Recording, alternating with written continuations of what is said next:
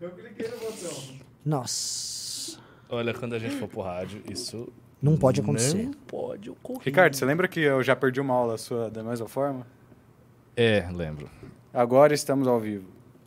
É, mas agora cortou, né? A gente tava, tipo, entusiasmada, É. deu uma brochada. Me perdoe, me perdoe. Pessoal, Oi, eu tinha aí, falado pra eles tá. há um tempinho já que tava ao vivo. Eu achei Não. que tava ao vivo. É, a gente Assim, ficou pessoal, conversando aqui coisas Vocês legais. falaram que a gente atrasa, nós estamos há quatro minutos ininterruptos fazendo o programa. E aí a Baby Luxo, Não tá ao vivo, não tem a programa Baby nenhum. Luxo, nossa, né, nossa comandante ali da mesa, simplesmente avisou: Ah, eu esqueci de apertar o botão. Então, igual Eu dois apertei, O idiotas. YouTube que não foi. Ah, pelo amor de Deus, Baby Luxo. Olha só, a gente montou essa política de inclusão e tal. Só que, né? Como é que funciona isso? A gente inclui e você não entrega? Aí, vai- aí a gente vai demitir a Baby Luxo e vai reclamar que a gente é transfóbico. Com certeza. Aí não dá também, né? Não dá. Então, assim. Eu tava me sentindo ao vivo. Não, assim. e- Então, falando, papinho não é papinho. Realmente rolou isso agora. Não, não é papinho, não. A gente tava conversando. Eu tava fazendo uma propaganda de mim mesmo, falando que É a verdade, live. falou da live. que a live do Bisoto, vocês que estão aí assistindo, vejam lá no canal do Bisoto, Eduardo Bisoto, uma live que ele fez comigo, porque a live tá boa mesmo, ela tá boa. E, e eu tava dizendo, eu, eu falei com muita calma, eu fui muito reflexivo, os temas eram complexos, eu consegui dar ali respostas bem agudas, digressivas, grandes, assim, do jeito que eu gosto de fazer. Eu O Rick curtiu. Curtiu. Ele falou, elogiou bastante, disse que era excelente nível e tal. E me fez uma parte dizendo que o uso da expressão cosmologia cristã é um uso inadequado, que o cristianismo não tem cosmologia. O cristianismo ele é apocalíptico, em essência. Então ele não tem uma ideia de uma teoria da ordenação do mundo. Ele é como se fosse transmundano, né? O cristianismo. De qualquer maneira, houve uma cosmologia medieval que foi construída ali com alicerce da cultura grega, da ciência grega. Então isso existiu na Idade Média. E eu acho que a ruptura disso é uma das coisas que propiciou a crise do mundo moderno. A ruptura da cosmologia medieval. Com Ptolomeu, Kepler, essa coisa toda. E eu trato disso na live, entre outros assuntos de espiritualidade, metafísica. A live realmente tá boa. Por que a gente não pega essa. Ah, ela tá, ela tá publicada no canal do Bisoto? Tá, tá lá no canal do Bisoto. Duas horas de live no canal do Muito bom. A Bisoto. gente podia divu- divulgar as comunidades nossas, né? Tá. Galera, boa noite. Estamos, tem quase mil pessoas. Então já dedo no like agora para esse vídeo, pra essa live chegar a duas mil pessoas antes dos primeiros 10 minutos. Essa é uma live que a gente vai responder alguns ataques, vamos comentar os grandes temas. Eu comentei alguns temas hoje à tarde com o Arthur e vou fazer os comentários com o Ricardo. Faz tempo que eu não faço live com o Ricardo e é bom pra gente. é, Faz tempo, como, não- como faz tempo que eu não faço live com ele, a gente pode fazer um ajuste geral do que, que tá sendo esse começo de governo Lula, É, como é legal. que tá a direita, como é que tá tudo. Ah, talvez fazer um react aqui ou ali, né? E começar falando do Henry Bugalho, que eu acho que é interessante. É, o Henry Bugalho, a gente tinha feito um react sexta-feira? Acho que sexta-feira, quinta ou sexta-feira eu e o Arthur fizemos um react dele, que ele havia feito uns ataquezinhos ao MBL. O que, que ele tinha dito nos ataques originais dele? Eu- é, ele comentava muito do Danilo Gentili. Hum, É. Ele disse que é impossível. Não só ele fala assim, ah, tipo, basicamente ele quer dizer que o Danilo Gentili é inadequado, que eu acho que o Danilo vai ser muito atacado, porque o Danilo é um político, um cara politicamente incorreto. é o cara que, quando ele recebeu uma notificação da, de uma deputada. Ele botou na bunda, no É, saco é. e tal. Aí, enfim, aí o, a gente fez um react, aí ele responde o react longamente. E o Arthur fala que já chamou ele pra debates diversas vezes e que ele nunca aceitou. Aí ele falou: então tudo bem, agora eu aceito, Arthur, só que eu quero um debate escrito. Uhum. né? E ele propõe algo que foi interessante, assim. Eu gostei da ideia do debate escrito. Ele- o que ele tá querendo dizer, até pra própria base, é: o Arthur é um cara que é um truqueiro, que é um cara que vai fazer edições maliciosas, e eu sou um cara intelectual. E aí eu vou, eu quero debater de uma maneira construtiva e a gente publica isso com valor baixo Ah, no legal. Amazon. Eu achei muito decente a resposta dele. Ele propõe é, como. E ele fala assim: ah, o Arthur pode chamar alguém. E aí ele propõe como, como debate, né? Que acho que ficou meio aberto, mas ele propõe ali a ideia de o liberalismo como porta de entrada para o fascismo e tal. Hum, ah. E. Enfim, não sei, aí tem que topar, mas já que ele propôs, acho que podia chamar. eh, Se ele quer publicar como se fosse um livro, podia ser. Eu tô jogando meramente, eu nem falei com o Arthur disso. Mas poderia ser, sei lá, você e o Arthur e ele chama mais alguém. Pode ser, eu topo. Eu acho interessante discutir relação entre liberalismo e fascismo. Aqui no Brasil seria bem interessante esse tema, porque eu acho que, de certo modo, eh, o liberalismo brasileiro, uma parte dele descambou realmente para uma coisa, não diria fascista, mas autoritária, porque se vinculou ao bolsonarismo. Só que o MBL é justamente a resistência a esse processo. Então nós estamos dentro desse processo no lado oposto. né? Nós estamos segurando a onda. Ah, mas ele vai assim. alegar que É, não, óbvio, vai alegar que é, é tu- tudo a mesma coisa, Sim. vocês são E que nós somos precursores. É, é, nós fomos a porta entrada do sei, fascismo eu, eu sei como é que é esse papo. Eu sei como é esse papo. Na realidade, o que a gente vê nesses caras de esquerda é sempre um desprezo intencional ao esforço verdadeiro que o MBL tem de resistir ao bolsonarismo. Assim, a gente passou quatro anos denunciando um governo de direita dentro do nosso campo, coisa muito, muito mais difícil do que um cara de esquerda denunciar o Bolsonaro. É fácil. A esquerda bater no Bolsonaro é uma coisa muito natural, não tem nenhuma dificuldade pro público da esquerda. O público da esquerda não vai embora se o influenciador de esquerda tá batendo no Bolsonaro. O público de esquerda gosta disso, porque ele é de esquerda e o Bolsonaro é de direita. Agora, fazer a crítica sistemática, insistente, agressiva que o MBL fez ao bolsonarismo durante todo esse período, estando no mesmo campo e o, o campo sendo ocupado majoritariamente pelo presidente da República, isso é muito heróico, cara. Os caras de esquerda deveriam nos aplaudir, eles deveriam dizer, nossa, o MBL, meu Deus, eu quero dar um abraço nesses caras. Porque é uma tarefa difícil, e foi uma tarefa difícil. E graças a Deus esse cara perdeu e agora, enfim, ele vai se de- derreter. Sim. Ou não. É um tema pra live de hoje. Galera, vamos dando like na live aí, tá? Já tá com quase 1.500 pessoas. Acho que já deu 1.500 agora, tá? É, 1.500 pessoas. Mas tem, que- tem que chegar a 2.000 nos 10 primeiros minutos, tá? Porque aí a live, ela, o YouTube distribui com muita atração. Ah, outra coisa que eu quero falar pra vocês: um real por dia, Clube MBL. É, o Ricardo trabalhou num roteiro agora conosco, muito legal, sobre a, basicamente a direita. Eu, aliás, eu vi uns 5 primeiros minutos. Você assistiu já? Ficou legal? Pelo amor Não de assisti, Deus. eu só fiz só Pelo amor de Deus. O texto é muito bom, mas a edição pegou aquilo, porque acho que era um texto difícil de traduzir em imagens. Muito. Mas Aquele assim, texto é de né? Totô fez miséria. Nossa senhora, Sa- ficou Sabe o muito... que é isso? Prazos rigorosos. A, a cobrança da Jennifer e do Alexandre ajudou muito isso. Porque eles realmente ficaram em cima de mim, eu fiquei até um pouco irritado. A gente falou, ah, cadê o texto? O texto, né? Eu tô fazendo, minha senhora, vá. Mas funciona. Continue, você faça isso. é, Faz parte. É, impressionante, porque ficou muito bom. É. Tá terminando, agora vendo detalhes, mas ficou muito bom. Você sabe que você tem uma inserção, né? Você já gravou? Ainda não, Jennifer. Não, é que o É, Alexandre, tem o isso. Alexandre, porque no próximo vai ser a entrevista dele com o Arthur, É. entendeu? Aí o Alexandre até ficou, acho que, de conversar com o Renan de esse ser só assim o documentário, já que o próximo vai ter. a- Bom, eu prefiro, estou falando aqui ao vivo as minhas preferências, enquanto escritor do texto principal que vai ser lá narrado, que haja uma inserção sua e do Pedro. Eu ainda botei o Pedro. É mais difícil. Não, Não, mas ele se, ele se dispôs. Ele se dispôs. Um- uma do Renan e uma do Pedro vai ficar legal. Eu vou- Porque eles entendem do assunto. O Pedro conhece bem a obra do Peter Thiel, o Sim. trabalho dele. Você conhece o autor. Vai, ficar, vai ficar bom. É importante ter. É, Que- importante quebra ter. um pouco, senão fica um pouco. É, porque o vídeo tá Maçante. inteiro narrado, precisa ter um pouquinho de gente. Vá por pouquinho. mim, gente. Vá, vá- vá por mim. Só duas. Uma do Renan e do Pedro. E, e, enfim, ah, tá animal o conteúdo. E assim, vocês têm que entrar pra, pro clube. O clube é sensacional, mas depois a gente vai falar de academia também, tá? O importante é o seguinte: entrem, não percam o tempo de vocês com besteira, tá? Não. é, Agora é a hora. Agora é a hora desse crescimento. Eu já vou começar entrando em crescimento. Eu vou pegar um caso aqui e vou jogar pra você. ah, que é, é bem, é bem interessante. É o caso Tabata Amaral. Você deve ter visto que a Tabata Amaral denunciou para o Ministério Público um humorista, nem é um humorista muito famoso, porque o cara fez uma piada com cadeirante. Ele fez uma piada sexual com Eu- cadeirante. Tinha aquela, aquela rolou uma polêmica com o Rubinho sobre isso? Vi, teve um não, nem negócio- sei se foi um com isso. aí, é. O, o, acho que o Rubinho atacou ela, ela respondeu o Rubinho. Enfim, Mas ficou ela lá. falou do do cadeirante, não pode fazer piada. Não, ela denunciou pro Ministério Público e disse que, né? Sim, só faltou falar que tem que prender esse cara. Assim, faltou isso aqui. Mas ela fez, ela fez a denúncia pro Ministério Público e foi cantar cantar de galo no Twitter. Tome-lhe porrada. Mas apanhou muito, muito e não teve solidariedade da esquerda. Né?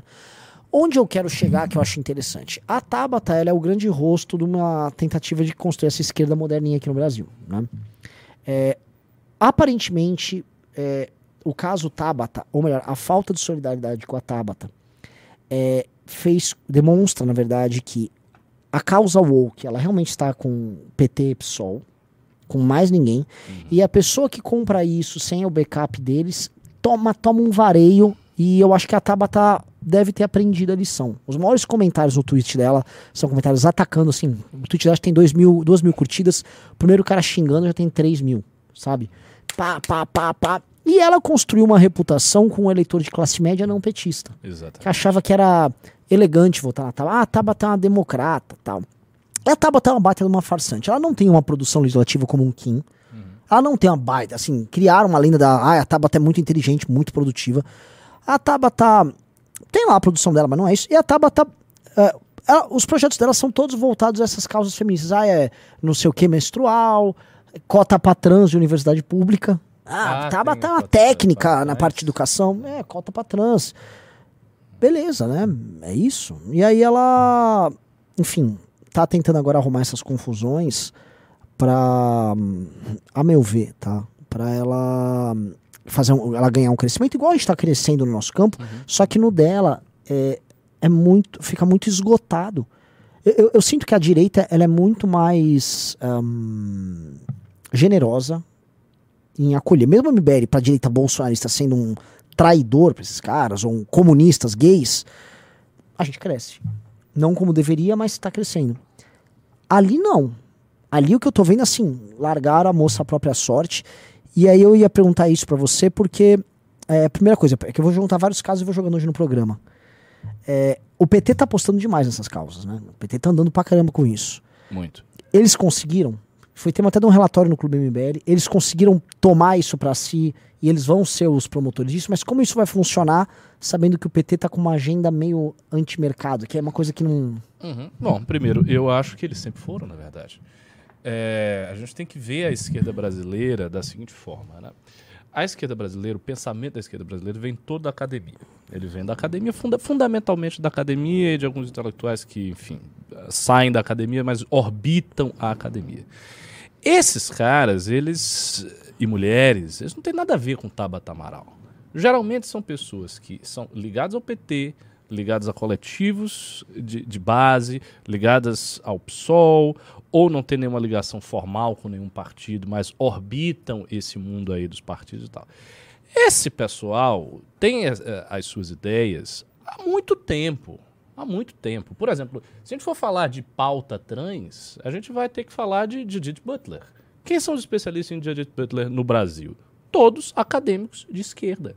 Se você pegar a formação ideológica dessas pessoas, essa formação ideológica não coincide com a formação de uma Tabata Amaral, que é vista por toda essa gente como uma menina do lema. Sim. Então, a Tabata é vista como uma menina do lema, tipo um cavalo de Troia na esquerda, que quando tem pautas sobre trabalhador, tal, ela foge, porque, segundo a esquerda, ela vota com o patrão, essa é a ideia, ela vota com o patrão, ela vota com os ricos, ela tá do outro lado, e daí ela vem com essas pautas querendo aliciar a esquerda. Essa é a, é a presunção de todos eles. E essa presunção, ela vai desde as pessoas mais escolarizadas até o militante de base. Então essas pautas estão com o PT, elas estão com o PSOL, elas estão com a esquerda brasileira, como sempre foi. Por isso, inclusive, eu nunca fui um grande endossador da tese de que vai surgir no Brasil uma esquerda muito diferente, como existe nos Estados Unidos, que ela é liberal, pró-mercado mesmo, de coração, não como conciliação forçada pelas circunstâncias, e essa esquerda vai ter as pautas trans, a pauta racial, critical theory, ou o que seja. Eu não acho que isso vai acontecer. Eu acho que essas pautas vão estar na mão da velha esquerda brasileira. Essa velha esquerda não é pró-mercado de coração, nunca foi. O que ela faz são conciliações dadas, dada a força do capital, e é isso. E isso vai ser o governo PT, e isso vai, se, é, vai ser a esquerda brasileira por muito tempo. E qualquer coisa que distar disso estará como uma opção minoritária, como uma corrente minoritária sendo pressionada pela corrente majoritária da esquerda. Eu acho que é assim. E outra, ainda vejo aqui no Brasil mesmo um crescimento muito significativo da extrema esquerda. Acho um ponto fundamental. A extrema esquerda está crescendo, ainda que não tenha representação eleitoral, ainda que não tenha vereadores nem deputado nem nada. eles crescem como fenômeno da internet, do jeito que foi a direita brasileira lá atrás. Sim. A direita brasileira não tinha nada e tinha a internet. A extrema esquerda tem crescido muito na internet. Você tem vários youtubers, vários formadores de opinião de extrema esquerda que são grandes na internet. São vários, não é um nem dois, são um monte. Tem um monte de gente. Então, assim, esse pessoal está crescendo e veja só, ele está crescendo justamente no momento em que supostamente a esquerda estaria indo mais para o lado liberal. Não acho. Eu acho que ele está crescendo no momento que a esquerda está ficando mais à esquerda no Brasil. Sim. Uma coisa, por exemplo, que diferenciou demais as análises que a gente fez e algumas coisas que eu falei aqui no News é o seguinte: a mídia, antes do PT ganhar, e logo que o PT ganhou, criou uma falsa Fantasia. imagem, uma fantasia de que o PT, por conta da aliança ampla, da Isso. frente ampla, da presença do Alckmin como vice e tal, que o PT viria para um governo muito conciliatório, um governo muito pró-mercado, seria um Lula paz e amor com mais amor e mais Sim, paz. sim. Né? Um, Ah, o Lula no SUS. o- isso, o Lula do Sul. Com máscara, O, é. o Lula feliz. E não é isto, e eu falei várias vezes aqui. Eu disse, eu acho isso estranho. Acho que o, PT vai ter um governo mais de esquerda, ele vai tentar ser um governo mais de esquerda, ele vai vir pautas de esquerda. Por quê? Porque o PT é um partido ferido. É um partido que teve seu líder na cadeia, que teve a sua presidente derrubada, que fez um trabalho de conciliação de classes real, né? Vide a relação que o PT teve com todos os grandes empresários, com o grande empresariado brasileiro inteiro, e isso não foi suficiente para o PT ser poupado desse roldão histórico que se tornou a iniciativa da direita contra ele. O PT foi, assim, ele foi muito ferido. O cara foi preso, a Dilma foi impeachmentada, o PT perdeu um monte de prefeitura, o PT sofreu crises enormes. E ao mesmo tempo em que eu falava também isso, a militância interna do PT, os intelectuais do PT, todo mundo e tudo que é colóquio que eu fui lá em Salvador ver na época da- do impeachment da Dilma, a tônica geral de todos os caras. Era dizer: isso aconteceu com o PT porque o PT se afastou dos movimentos sociais, o PT abandonou as suas pautas históricas, o PT sofreu um processo de aburguesamento e por conta disso, o PT permitiu que a direita brasileira tivesse força e o tivesse derrubado. Essa era a tônica geral de todos os colóquios, de todas as conversas que reuniam acadêmicos de sociologia, de filosofia ligados ao PT. Todo mundo falava isso. Então, assim, não é possível que todas as pessoas falassem isso e isso não tivesse nenhum reflexo interno no partido. E a gente sabe que é é um partido com ideias, com programa. É claro que teria. Então, o PT está fazendo o que era de se esperar. Ele está fazendo um governo agressivo. Por quê? Porque ele está ferido. E ele vai continuar fazendo esse governo. E o único jeito de impedir o PT de fazer esse governo agressivo é sendo mais agressivo do que ele. Ou seja, é a- tentando arrancar do PT os, os meios dele fazer isso. Né? E, isso quem, e isso não vai ser a Tabata Amaral que vai fazer. Ela não vai. Ela vai ficar isolada lá, falando para aquela meia dúzia de, de gente que ela tem. Meia dúzia eu tô também. Ah, foi tô- super bem ela, votada, É, né? ela foi bem votada e tal. Não, não quero ser, enfim, desprezá-la aqui. Mas ela vai falar para esse nicho aí. E ela vai ficar dentro desse nicho. E fim.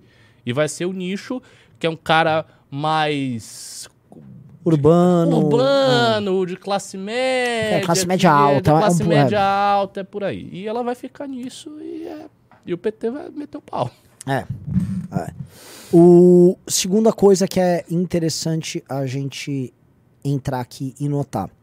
Hoje saiu um, um material, o até Augusto de Franco, ele mesmo me mandou, Ah, é? é, uma análise aí do... Ele já tá mais assim, ó, de, de boa com o MBL? É, acho que eu não sei se ele enquadra a gente como os, como é que chama? É, liberais e liberais. Sim, mas ele te mandou. Ele, foi, Ele mandou aí, né, que assim, o? P- ó, a única coisa que tem que fazer contra o PT é a oposição. Ele tá bem antipetista, viu últimas resoluções do PT, golpe, bababá, bababá, babá. É. O PT tá se aprofundando nessas resoluções internas do partido, num PT radical e rancoroso, né? Por que, que eu tô jogando isso? Porque o governo começou, é, o Kim já havia falado isso algumas vezes, mas isso ficou claro, não tem agenda legislativa nenhuma, então, o- tem uma coisa assim que o Lula chegou lá, claramente o PT não sabe o que fazer agora que chegou. E diferente de 2003, que eles haviam ganhado, eles, eles vinham para uma ele- eleição de Lula favorito, e aí eles sabiam que se ganhassem, eles podiam seguir a linha do Fernando Henrique e tentar algumas políticas sociais. Era mais ou menos isso. Você tinha uma continuidade.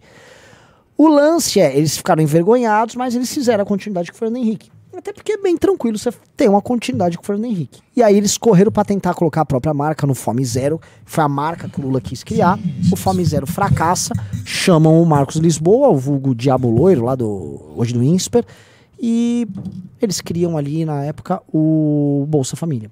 E aí é a marca deles e tal. O que acontece? É, eu, eu- presinto que eles não. não a, a, a intuição deles é: nós não podemos ter nada que demonstre ser uma continuidade com o Bolsonaro. Ele não pode. Então, E não pode mesmo. e sim, então. Discursivamente, ele não pode ter Exato. nada. Então, a- e eles bateram muito na política econômica do governo Bolsonaro, e por mais que os bolsonaristas falem, não, o governo Bolsonaro terminou bem economicamente, não terminou. Não terminou. O número do, de PIB inflado de forma fake, com PEC kamikaze e chuva de dinheiro em ano eleitoral, não é número de economia real. Então a gente já está sofrendo isso. Tá uma quebra, um quebra-quebra no varejo está acontecendo agora. Também ninguém É, tá bombou quebrando de tudo. Tudo. E não tá, eu acho que não tá sendo tão comentado Não, assim, tá. ó, eu, eu falei um pouco com o Arthur hoje à tarde. Reparou que tá tudo meio. Porque são grandes empresas que Magalu. Que, ó, já quebrou a É. livraria Cultura, beleza, ela não é tão relevante economicamente, mas Magalu com graves problemas. é, Meu Deus, aquela. Acho que a Marisa. Tokstok Uhum. fechou. A Americanas, que é um, era um colosso, É. fechou. Ah, tá começando a ter efeito cascata nos fornecedores, tem algumas empresas É, médias. negócio não tá bom, não. então, assim, tem um, um efeito cascata horroroso aqui rolando. E a imprensa. Ah, que tá, estão fingindo que tá tudo bem. Não tá tudo bem. Mas o que eu quero dizer? O PT, dessa vez, eles não têm condições de fazer uma política de continuidade em nenhuma área. Então, quando eu vejo essa briga aqui com o Campos Neto, Roberto Campos, que é um presidente do Banco Central, que o PT não tem poder sobre ele, porque foi dada a ele autonomia. O PT não tem base congressual, pelo menos por enquanto, para acabar com isso. E é só muito República das Bananas. Você que passa a autonomia, aí dois anos depois você tira a autonomia. Então o que que me parece? Eles estão numa posição muito ruim que agora, beleza, você não vai. Não tem continuidade lá, nada do governo. Entendi, mas o que, que você vai fazer? E o que eles propõem Eles É- têm que revogar tudo o governo Temer. Exato, mas mais do que isso, o que eles propõem como solução é só ruptura. É. E eles têm que derrubar tudo o que aconteceu, foi feito. Não, mas você entende assim, ó, vou dar um exemplo. Eles Não, podem- eu entendo é. o drama de você ter um- uma, uma proposta negativa e o quanto isso é frágil. Eu ente- eu Isso, mas, mas não só a proposta negativa. Vou dar um exemplo. O que, que esses caras vão fazer em termos de gestão de contas públicas? Não estou nem falando em revogar coisas que passaram. A gestão das contas públicas agora. Eles propuseram é, um mini pacotinho, acenou um pouquinho pro mercado, mas é assim, é taxação, porque eles também têm da taxação. Eles estão agora ah, querendo fazer uma reforma tributária em que eles vão arrumar uma briga com os serviços e agro gigantesca. É, conversando com a galera lá em Brasília, assim, não vai passar. Não vai passar. Seria uma briga gigante, setores gigantes e, tipo, por Lira, por que, que eu passaria isso? O governo não me deu nada.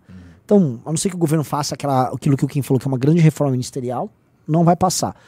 É, o que, que eles vão fazer em outras matérias? Por exemplo, eles acabaram com o financiamento agrícola. Eles destruíram. Isso vai ter impacto econômico horrível agora nos próximos um, dois anos. Então, o PT, ele não tem o que fazer. O que ele pode fazer é conflituoso. E olha que eu nem entrei nisso que você falou, que é tipo, vamos apagar o que aconteceu do governo Temer pra cá. Eu acho que isso eles nem têm condições de fazer hoje. Mas na condução do dia a dia, tá sendo uma porcaria. Uhum. E não tem uma agenda legislativa, com políticas econômicas, não tem nada. É, a E gente o viu que esse- eles prometeram já foi falso, né? Porque o, o- o o negócio do imposto, do salário mínimo Isso. foi pífio. 18 reais. 18 reais. E o Imposto corte. de renda, 2.600 era para ser 5. Isso. Isso, assim, isso a esquerda está pressionando. Mas é um fato. A ala, eu acompanho essas coisas. Eles não, as pessoas de esquerda não estão satisfeitas. E pode estar rolando no Brasil, em breve, alguma greve grande. Por conta dessas coisas. Contra o PT. Por incrível que pareça. Por incrível que pareça. Isso não é descabido. Não há, nem, não existe, não está havendo muita satisfação. de nem- Porque é aquela coisa, o PT está no dilema, é um dilema horroroso para eles. Eles têm que, eles estão sendo forçados por tudo que eles viverem, viveram no período do impeachment e Bolsonaro, etc. A ter uma política muito antagônica Uhum. ao que aconteceu. E a militância empurra. Ao mesmo tempo, eles não têm os meios. Isso. Por quê? Como, como é que eles vão aumentar o salário mínimo demais, se as contas estão todas estranguladas?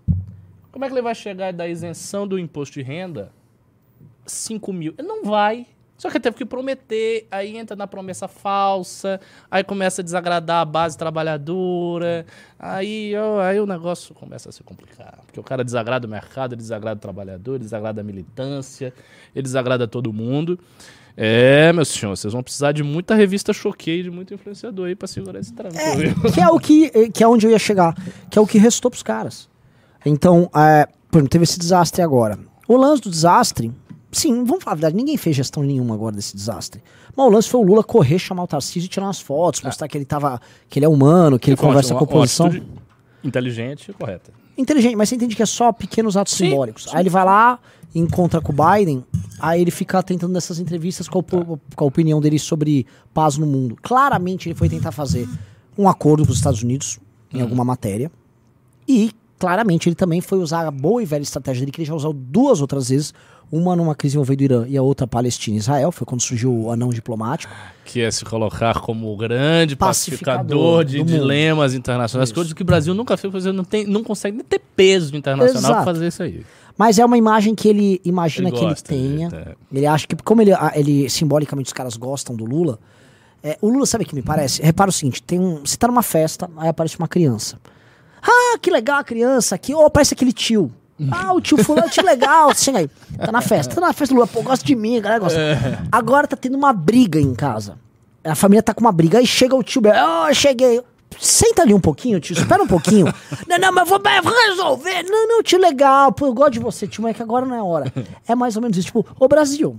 Ô Lula, Fica na sua. fica na tua, vai. Cê, ah, sim, você vai. Faz o seguinte, vai lá na ONU, chama lá todo mundo, chama, inclui a Ucrânia, aí você vê o que você vai fazer. Ah, tá, eu só vim resolver. eu- Você sabe eu gosto de paz, eu tô só uma cervejinha. é isso a relação do mundo com o Lula, né? Então eu acho que ele quer apelar pra esse tio que no momento da festa todo mundo gosta, mas no momento do aperto. E outra, e assim, ninguém tá ligando. Porque essas coisas têm algum efeito psicológico na população quando as coisas estão bem. Uhum. Se tudo tá bem, é legal você ver o seu presidente viajando, indo pra lá e pra cá, parecendo uma pessoa responsável, razoável. Se as coisas estão mal, cara, ninguém quer saber disso. As pessoas estão olhando a situação interna. O PT tem desafios econômicos claríssimos a resolver. Tem o proble- problema do desemprego, tem o problema da industrialização precária do Brasil, que só acaba, tem o problema da eh, da educação péssima que gera mão de obra desqualificada, etc, etc, e acaba enfim, gerando todos esses efeitos que eu estou falando. E tem o problema do poder de consumo do povo que está estrangulado. Então, assim, ele vai ter que resolver isso aí. Como que ele vai fazer? Ah, bom, ele não vai fazer nada. Então, se não for fazer nada, é o seguinte: eu posso aqui já cravar. Vai perder popularidade. Quando começar a aparecer as pesquisas de popularidade sobre o governo, você acha bom ou acha ruim, não sei o que, não sei o que, vai começar a cair. Vai começar a cair. E isso rápido. Rápido, porque ele fez muitas promessas. As pessoas votaram nesse cara por causa das promessas. E elas estão em banho-maria aguardando uma situação que não se desdobra, que não se realiza. E isso sem falar na direita pressionando também. Né? É o Lularap, é o ladrão, é o Ô, Nine. É, assim, tem uma massa enorme de milhões de pessoas com muita raiva desse cara, cara, e ninguém tá feliz. E eu converso com bolsonaristas, os caras continuam com a mesma raiva do Lula. E não vai passar. O jeito de passar, que eu sempre falei que seria o risco da direita, é um governo muito bom, que conseguisse fazer a vida econômica das pessoas melhorar muito significativamente, e daí ele é, reconverte a, a estrutura de prioridades eh, axiológicas, valorativas do cara. Mas se ele não conseguir fazer um governo bom, não vai ter isso. Então a direita vai continuar do mesmo tamanho que tá, vai até crescer. E ele vai perder base popular. Eu tenho, assim, né, falando com o Kim ali, se andar o que o Kim tá falando, na verdade, se não andar nada, como tá sendo previsto, Esse cenário vai ser inevitável. é, e ele- só que ele tá contratando as brigas. É, as brigas, todas essas brigas é, ideológicas e tal, elas já estão aí e o Xandão já tem um projeto de lei que ele vai andar para regular a rede social, que eu acho que vai ser um grande catalisador da direita como um todo. A gente viu um prenúncio Catalisador para se defender. para se defender. Só que isso ele vai unificar o inimigo, É, mas assim, se com os setores da imprensa participando disso. eu não acho que ele vai unificar o inimigo. Eu acho que. Assim, o exemplo, agora na. O Bolsonaro vai dizer que é culpa nossa. O bolsonarismo. Por mais que ele possa falar, eu acho que ele não tá com essa. tá com esse reggae todo. Entendeu? É. Que o que acontece? Ah, a gente teve um prenúncio do que foi isso. Aliás, foi uma coisa que dá pra juntar várias lives, inclusive a live da tarde que eu fiz. O negócio do Pacheco assustou muito eles. Que o Rogério Marinho ganhou nas redes. Assim, os senadores foram amassados pela direita. E aí a- aquilo culminou numa thread da Manuela Dávila em pânico, falando que precisava ser feito algo. Aí hoje o governo anunciou um grupo de trabalho com ela sobre fake news, Hum, com o Felipe, e Neto. companhia. e- Enfim, eles vão vir com algumas resoluções. É, eles vão tentar travar a gente. Isso. E eles vão tentar fazer isso, eles vão tentar apertar as redes sociais e eles vão tentar ah, atuar. Eles vão criar um- uma espécie de um consenso mundial sobre extrema-direita. Tanto que isso foi um dos temas que o Lula foi encontrar o Biden. O Biden nem deve ter ouvido direito. é, por duas razões, porque ninguém dá, ele não dá bola pro Lula nisso e porque o Biden tá senil.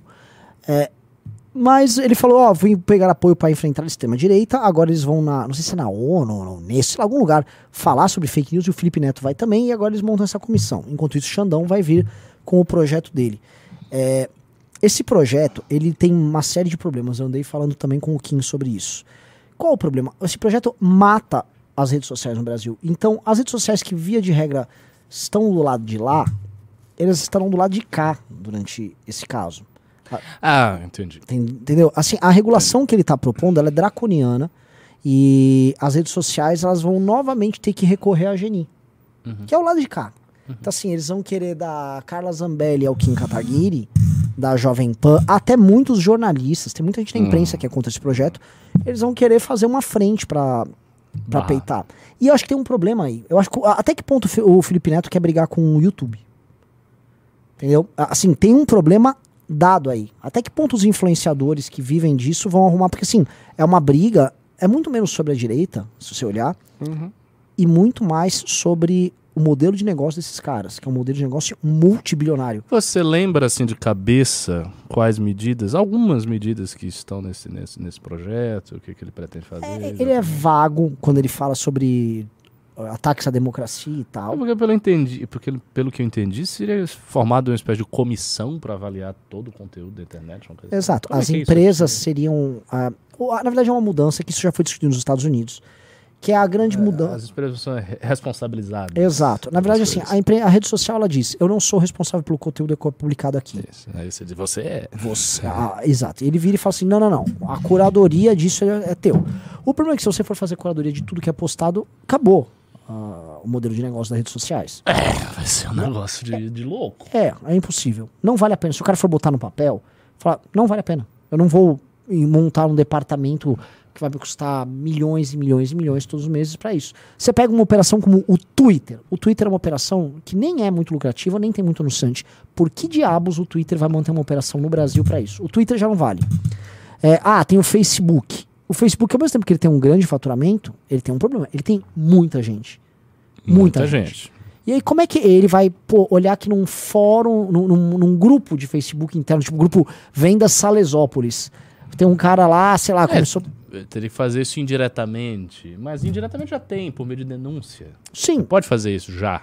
E, e- só que imagina isso na casa das centenas de milhares todos os dias, dezenas de milhares todas as horas, precisando validar. Isto é impossível. Nossa, são milhões. É. Seria um negócio. É um negócio bizarro. Então, como é que ele vai fazer? Aí, ó, ele não tirou o conteúdo do ar, ele é responsável civil e criminalmente. Quem vai querer ser presidente de uma empresa? Essa discussão, o Xandão não está inventando. Ela já foi feita nos Estados Unidos e as redes sociais venceram ali. É, ele está importando aqui, até porque essa turma aqui é meio arcaica. E eles devem estar achando que a gente tem a caneta e nananana, A nananana. não ser que o Brasil entre numa história de regulação de mídia digital inspirada em outros países. Em países que têm regulação muito dura.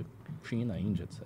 Sim, Agora, mas isso seria bem, bem estranho. viu? Seria porque assim, você pode. O, o problema é que o que ele propôs, que não é. Que é lógico, como ele é um democrata, É, sei, sei, sei. ele não pode fazer Não isso. pode ser então, um autoritário. é, então ele, ele quer fazer uma regulação dentro da democracia, só que ela inviabiliza. Então eu acho que assim, esse jogo ele tá só começando. É um jogo que o lado de cá tem chance de ganhar mesmo. Uhum. As empresas de tecnologia estão nisso. É, não só razoável, eu acho que a própria imprensa também vai, em grande medida, comprar. Entendeu? É uma briga que acho que é- o Xandão tá meio over nisso. É, e a esquerda quer isso. Eu acho que a esquerda, no fim, ela vai jogar um problema nesse todo. A esquerda mesmo sabe que é inviável esse controle das redes sociais. Eu acho que ela tá arrumando briga com um aliado deles, que são as próprias Big Tech. Google e Facebook. É aliado, mas mais ou menos. Eu acho que o cálculo estratégico que esses caras fazem é o seguinte: é, a grande vantagem comparativa da esquerda frente à direita não é a rede social, obviamente. Na rede social, a direita é superior. Ela é melhor, ela sabe usar a rede social com, com mais inteligência, ela consegue mobilizar mais gente, de uma maneira geral, e é o grande fator decisório, o grande fator de poder da direita que está ascendente no Brasil. Assim, sem rede social, por exemplo, a eleição de Bolsonaro seria absolutamente impossível. Sim. Ela não existiria, não existiriam as manifestações, não existiria nada disso. Ou seja, a direita eh, não tem uma posição simétrica em face da esquerda quanto ao uso da rede social. A dependência da direita da rede social é muito gigantesca. Então, assim, é isso aqui. A dependência da esquerda é isso aqui, é muito menos. Então, eu acho que eles olham essas, essa assimetria e aí os caras pensam, pô, se a gente perder as big techs, perder os aliados, prejudicar os nossos influenciadores, ainda assim nós temos muitas coisas. Nós temos movimentos sociais, sindicatos, academia, grana, partido com dinheiro e tal. E esses caras não têm. Então, se a gente corta essa torneira dos caras de qualquer jeito, em cinco anos eles morrem. Esse pode ser o raciocínio. E aí você vai pra uma guerra mesmo, mesmo entendendo que as big techs estão no mas mesmo assim, vai, tipo, tem, há um sentido nessa aposta que vale a pena. Se eles conseguirem. Porque se eles conseguirem. Porque realmente a, a dependência da esquerda para com as mídias digitais não é a mesma da direita. A, a direita é muito, ainda é muito dependente. Apesar da gente estar aqui com a revista física e tudo Ô, mais indo para. Fazer uma pausa. Você acha engraçado. Eu- o- um dos comunistas ali, né? O, o História Cabeluda. O Gaio Fato. Muito fraquinho. É. Muito fraquinho. Mas assim, bem fraquinho. É. Ele faz o react nosso, só que assim, é um react de um vídeo meu. É. E ele vai gostando do vídeo, claramente. Do seu vídeo? É assim, ele vai. Ele, tem momentos que ele tá Muito assim, ó. Ele vai, porque é um vídeo meu de análise e ele vai concordando É. várias vezes.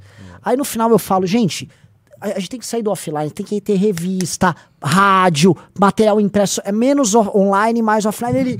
É isso! É isso! Ele começa a concordar. Ó, tá vendo o que eu falei?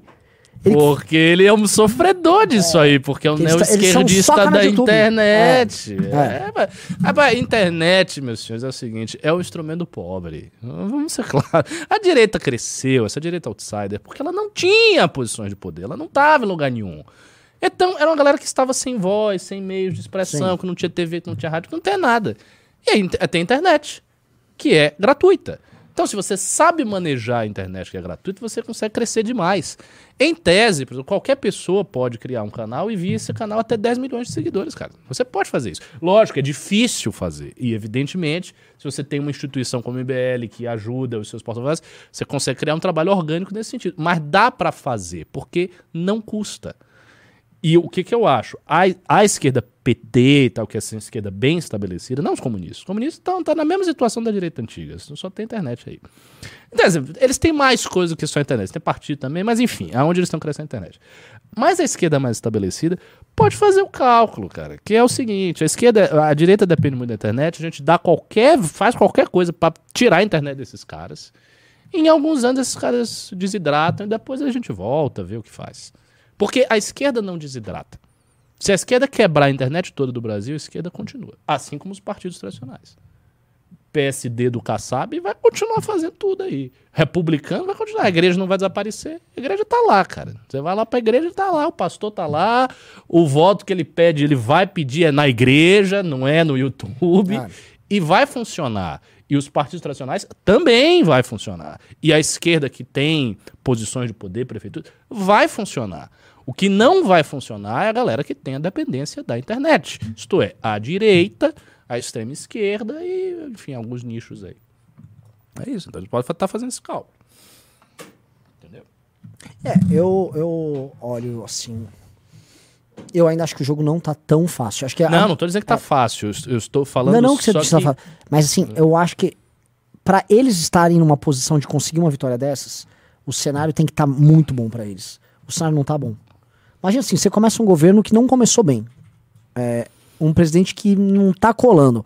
Uma vice que claramente vai dar. Uma vice, uma primeira dama que claramente vai dar problema. Já eu tá dando concordo problema. com tudo, mas assim, se eu fosse PT, se eu fosse PT, eu conversaria com os grandes líderes partidários e Vocês viram a renovação que aconteceu com esse bando de bolsonaristas? Mas eles cresceram. É, eu sei, eles cresceram, mas eles perderam muitos lugares ali, né? Olha, eles perderam. Assim, quem perdeu mesmo? Se olhar ali, tá, tem. Somando o Kim, os bolsonaristas de novo, o que perdeu é a antiga bancada do PSDB. É, E pior, que, é, o pior que é verdade, você tem razão. Então, É. a Os galera- partidões, mesmo no fundo, com a internet sem internet, eles se. Eles tá- É, eles, não, eles não teriam motivo pra temer cara, o P- futuro. o PP nunca teve uma bancada tão É, grande. isso é verdade. O republicano está gigante. E a galera do Bolsonaro ainda foi pra um partido que é tradicionalérrimo do centrão do PL. O cara pode dizer, é interessante essa rede social, né? Os tacantão vir pra cá. O lance, assim, o correto pra eles é não deixar ninguém abrir partido nenhum e aí você fica absorvendo essas pessoas pra dentro. É, é isso mesmo. É, para eles é o seguinte, eles estão tanto faz como tanto fez nisso. Eles não têm problema ideológico, então se tiver todo mundo de direita, tá tudo certo. É, se vier, um, se vier o cara lá, o Gaio Fato, ó, eu quero entrar aí no PSD, Kassab, vem pra cá. Comunismo é representado no PSD, Partido Social Democrata. E vai que vai. E, né, tá... A discussão, sabe, tipo, Rosa Luxemburgo tem espaço aqui, sabe, é, sei lá, sabe, ele mandaria aí, e é Partido Democrata Social, não, PSD, Partido Social Democrata. Então, não tem, né, não tem... Ou, só falar um negócio, gente, tá um baita programa, um clube. A gente comentou hoje que se a tarde tivesse dado 10 clubes, a gente iria na Zara comprar um vestido, assim, vestido de festa pro Faustino, pro Faustino fazer os vídeos dele. dez clubes. É, não, vendeu, deu sete no chorinho ali depois que desligou o programa. Pô, gente, agora à noite entrou um. Vamos fazer os 10 hoje à noite, tá? Faltam nove. E vamos dar esse presente pro Faustino. A gente vai gravar a gente indo na Zara. Ele vai no provador feminino. Eu sou uma mulher, eu sou um Eu homem. acho que não vou nem deixar ele no provador feminino das áreas. Será? Eu acho que o vi... Cara, o vídeo vai Zara é ser... inter- Não, vai ser interessante já a partir disso. É que sabe, a Zara não é uma. Marca moderninha? Não, não, mas vai ser legal por causa disso. É. Vocês vão, aí já não vão deixar, não sei o que. Ele vai dizer, mas eu sou mulher, não É. sei o que, eu quero ir pro provador feminino. Um homem daquele tamanho que é grande, É, por favor. é. Agora, sim, uma coisa que é interessante nos vídeos do Faustino é. Você vê como as pessoas estão doentes, né, cara? De fato, assim, as pessoas respondem, você é o que você acha que você é. Ah, então você é uma. Que ele fala, É eu sou uma. Eu sou uma mulher trans, mas eu gosto de pegar mulher. E é um, claramente um cara com vestido. Aí a menina, ah, então você é lésbica. Pô, mano, pra você responder isso, você Ei. chegou num grau de A imbecilidade, de galera tá alienação. descolada da realidade. Tá, já, já descolou, assim, já E, chegou e- aqui. a- e dá pra perceber, por exemplo, que elas- essas pessoas não respondem de maneira natural. Ela- elas elas estão percebendo que é um, um cara fazendo Sim. uma palhaçada. É. O, o- o- a percepção média de todos, todos os esquerdistas, menina, tá, ela percebe. Mas é quando vem a resposta, ela não quer parecer Exatamente. conservadora, ela não quer parecer que ela não aceita. Daí ela vai modulando o discurso. É, não, é, eu acho que você pode ser uma menina, Hum. né? Porque a gente se autodefine, faz parte. Ou seja, é artificial. Artificial, o cara não é uma menina, o cara é um homem de vestido. É. Todo mundo vê isso, todo esquerdista vê isso, tá na cara dele. O que eu acho, por exemplo, que essa questão é, só fazendo uma digressão, é completamente diferente de chegar uma transexual, fez cirurgia, papapá, que parece uma mulher que tem toda voz e tudo. A pessoa é- era um menino e se transformou. Eu acho perfeitamente aceitável você dizer que. Não que é uma mulher, nasceu mulher, mas tratar pelo pronome ela, entender que ela quer se colocar como. Isso é diferente. Agora, um cara que é um cara que está ali fazendo uma, claramente uma palhaçada, com um vestido que não tem característica feminina nenhuma. Ele diz, eu sou uma mulher porque eu quero ser uma mulher. Eu digo, É, acho que é você uma garota. É. Dá, né? E a função do- desses vídeos que ele tem é uma função educa- educativa em demonstrar este grave problema. Que começa a virar um problema cognitivo. A pessoa que começa a ter que. é, vamos dizer, na hora dela interpretar coisas óbvias na realidade, ela é obrigada a, a ter tantos dedos e ficar tão. É que assim, a mente Olavo dela já. falava tá- isso bastante. Quem? Que o Olavo de Carvalho falava isso bastante, que o problema dessas pautas todas é que ia destruir o senso da realidade das pessoas. Elas iam começar a ficar fora da realidade. E Elas já estão. E... Mas agora, assim, é, esse programa pode descambar pra uma grande viagem na maionese, né? Assim, que é bom, mas assim. Mas eu vou só dar uma entradinha ali, pergunto pra você. Mas no fundo, o mundo não vai ser só linguagem? E não vai ter concretude nenhuma em praticamente nada? No sentido de. Ah, então beleza, você é mulher, você é isso, você é aquilo, você é blá blá blá, você é blá blá blá, você é. E não. Não, a capacidade da tecnologia de transformar as estruturas estáveis é cada vez mais crescente. Então, é possível que isso aconteça e mais ainda.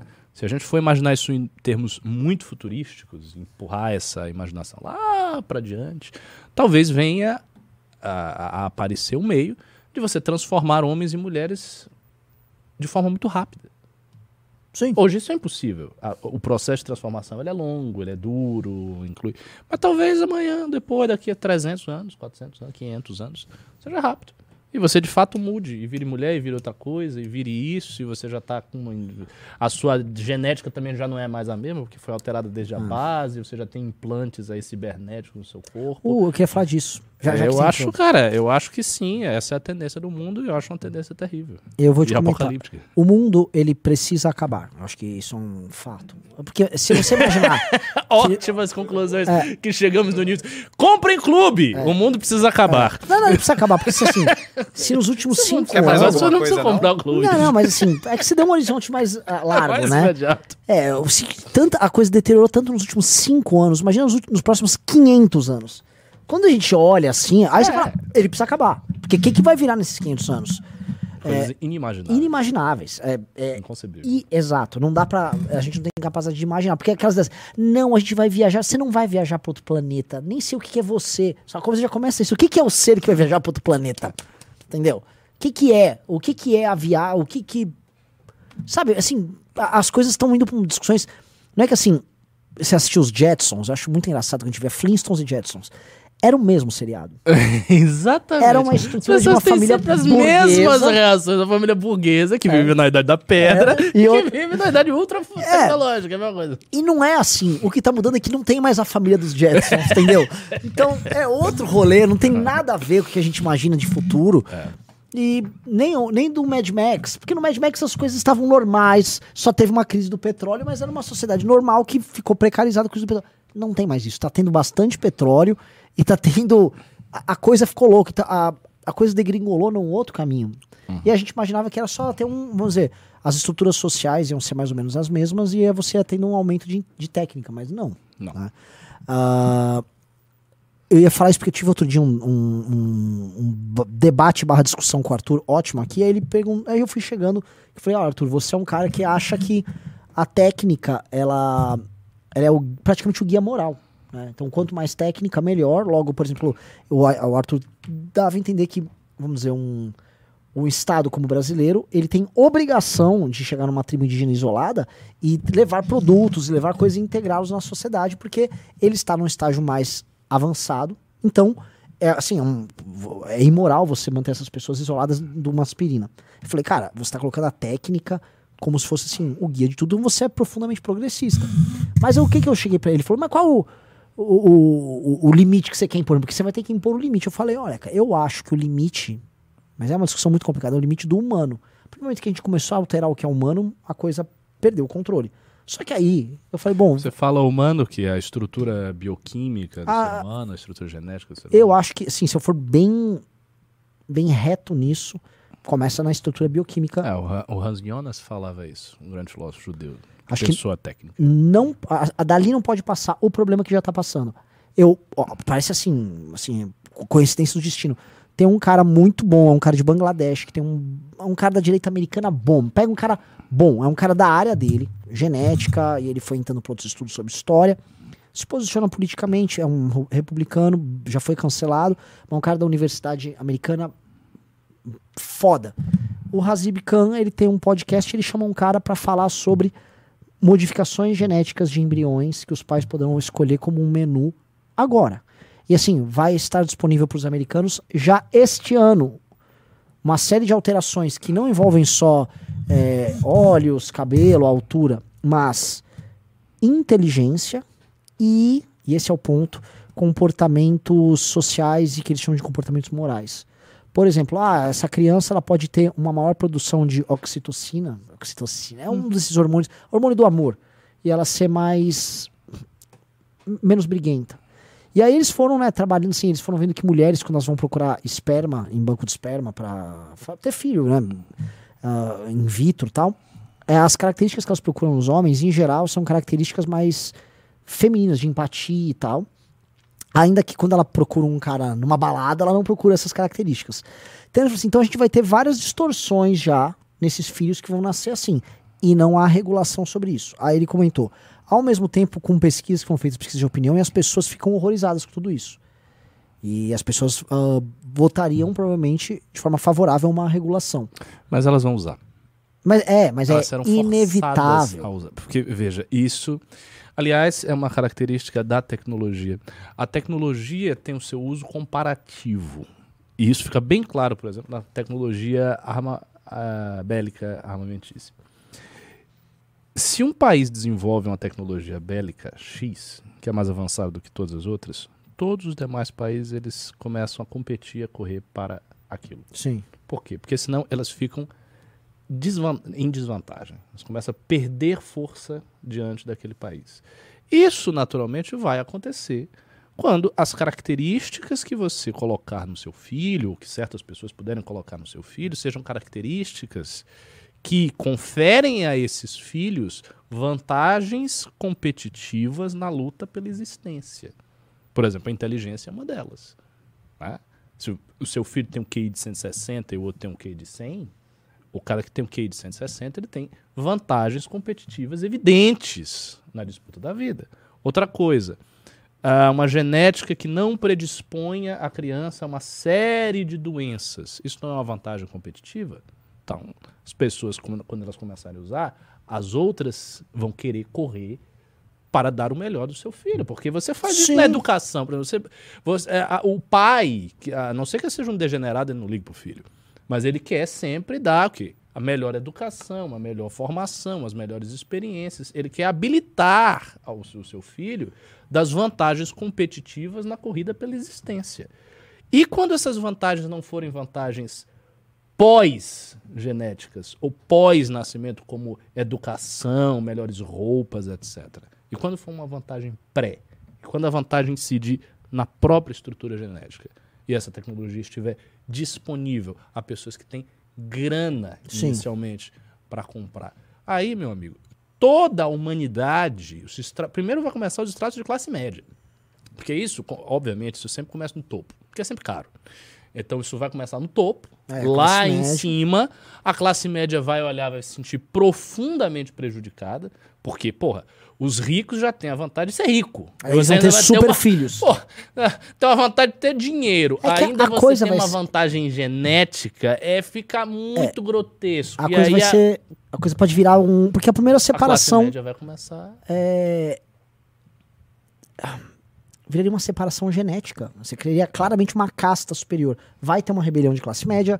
São, especialmente as, as democracias ocidentais, vai dar problema. E eu acho que vai- eles vão tentar. Vai virar política de Estado. Exato. E aí, os- aí, aí vem a parte que você falou, política de Estado.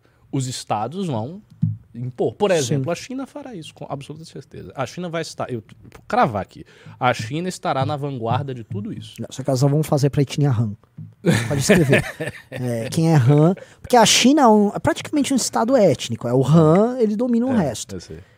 Mas assim, vai ser- eu acho que vai ser isso. Eles vão. É, e vai Tome. ter super, super meninos dos melhores escalões do Partido Comunista e já criados desde. Ou seja, é uma administração de sangue. Se você for para pensar, a ideia de uma administração de sangue é uma das coisas mais ancestrais da humanidade. Sim. Porque isso está inscrito no coração de todas as aristocracias. A aristocracia é fundamentalmente isso. Né? Ela se junta ali e ela sempre tem um olhar muito agudo para linhagem, o sangue puro, o sangue bom. Em alguns lugares, em algumas castas, tal, isso chegou até coisas extremas, como por exemplo casamento entre irmãos, né, entre faraós e tal. Entre o faraó e a irmã. Então isso é uma coisa velha. É- é- Essa seleção pelo sangue, seleção genética. O que é novo é a incidência da tecnologia ultra avançada que vai até a, a estrutura mesma da formação genética do, do ser. Isso é, isso é, isso é revolucionário. E, e o que os e caras. o Hans Jonas falava que essa deveria ser a grande fronteira da tecnologia e que todas as forças éticas da humanidade tinham que ser recrutadas para impedir isso acontecer. Por quê? Porque a imagem do homem, na cultura ocidental, em várias culturas, é uma coisa cristalizada, né? A imago Dei e tal, essa coisa. Se você rompe isso, você já não tem mais pessoas. Você pode chegar a um ponto que você não terá mais pessoas. Porque o, o, o, que, o que define a hominização? Se você vai alterando, alterando, alterando a genética. Porque de início, alterar, você vai alterar a genética ainda dentro de um campo que é humano. Ou seja, são características humanas que você vai colocando e potencializando. Então, diminui a predisposição a doenças, aumenta a inteligência, deixa o sujeito assim assado, bota mais ocitocina, menos hormônio assim. Ah, eu quero filho mais agressivo, porque eu acho que ele vai ser mais competitivo, aí você bota agressivo. Mas você tá, ainda está dentro do que é o, humano. E quando você, quando você começar a forçar habilidades que estão para além de tudo que se viu enquanto humano. Por exemplo, se as pessoas começarem a ter uma visão que ninguém nunca teve. Enxergar nuances de cor que ninguém jamais enxergou. Conseguir proezas físicas que ninguém nunca realizou. Pegar os maiores atletas olímpicos da história e criar uma pessoa que faça isto e eles estão aqui. Aí, meu amigo, aí você já começa a quebrar as fronteiras da estrutura humana. E pense só, isso numa civilização dominada pela técnica e que não tem nenhum centro de gravidade ético, porque qual, qual, é o, qual é a tábua de valores que define a nossa civilização? Nenhuma. Já dizia o Michael Nova, que foi um grande apologeta do liberalismo. O liberalismo é pluralista, ou seja, vários tipos e cânones de valores subsistem igualmente no debate público, disputando entre razões. Então você tem desde o fundamentalista religioso até o comunista, até o liberal provavelmente. To, todo mundo está disputando com seus vários cânones dentro desse mesmo campo, entendeu? Não tem uma estrutura valorativa única. Então tudo pode acontecer. Fica, sabe, ao Deus dará. E aí a gente simplesmente vai ver os fatos ocorrendo nos nossos olhos. É, é muito preocupante. É, e, a, e, a, parte mais bizarra é que eu acho que a gente vai ver. Rápido. Muito rápido, mas muito mais rápido do que a gente imagina. Na verdade, é, se a gente volta a 10 anos atrás, nosso modo de vida já era muito diferente do que é o de hoje. 10 anos. Você praticamente não tinha esses aplicativos de transporte e comida como tem hoje. O Uber começou a aparecer lá para valer em 2014. Quando as pessoas não usavam Uber, que era só Black que tinha. É, moto, entregadores, aplicativos, não tinha. O, o, compras na internet ainda era um nicho. É, isso tudo mudou. Assim, as, as, a maior parte das relações uh, sexuais são derivados da internet, não de encontros em locais, uhum. é, ou mesmo local de trabalho.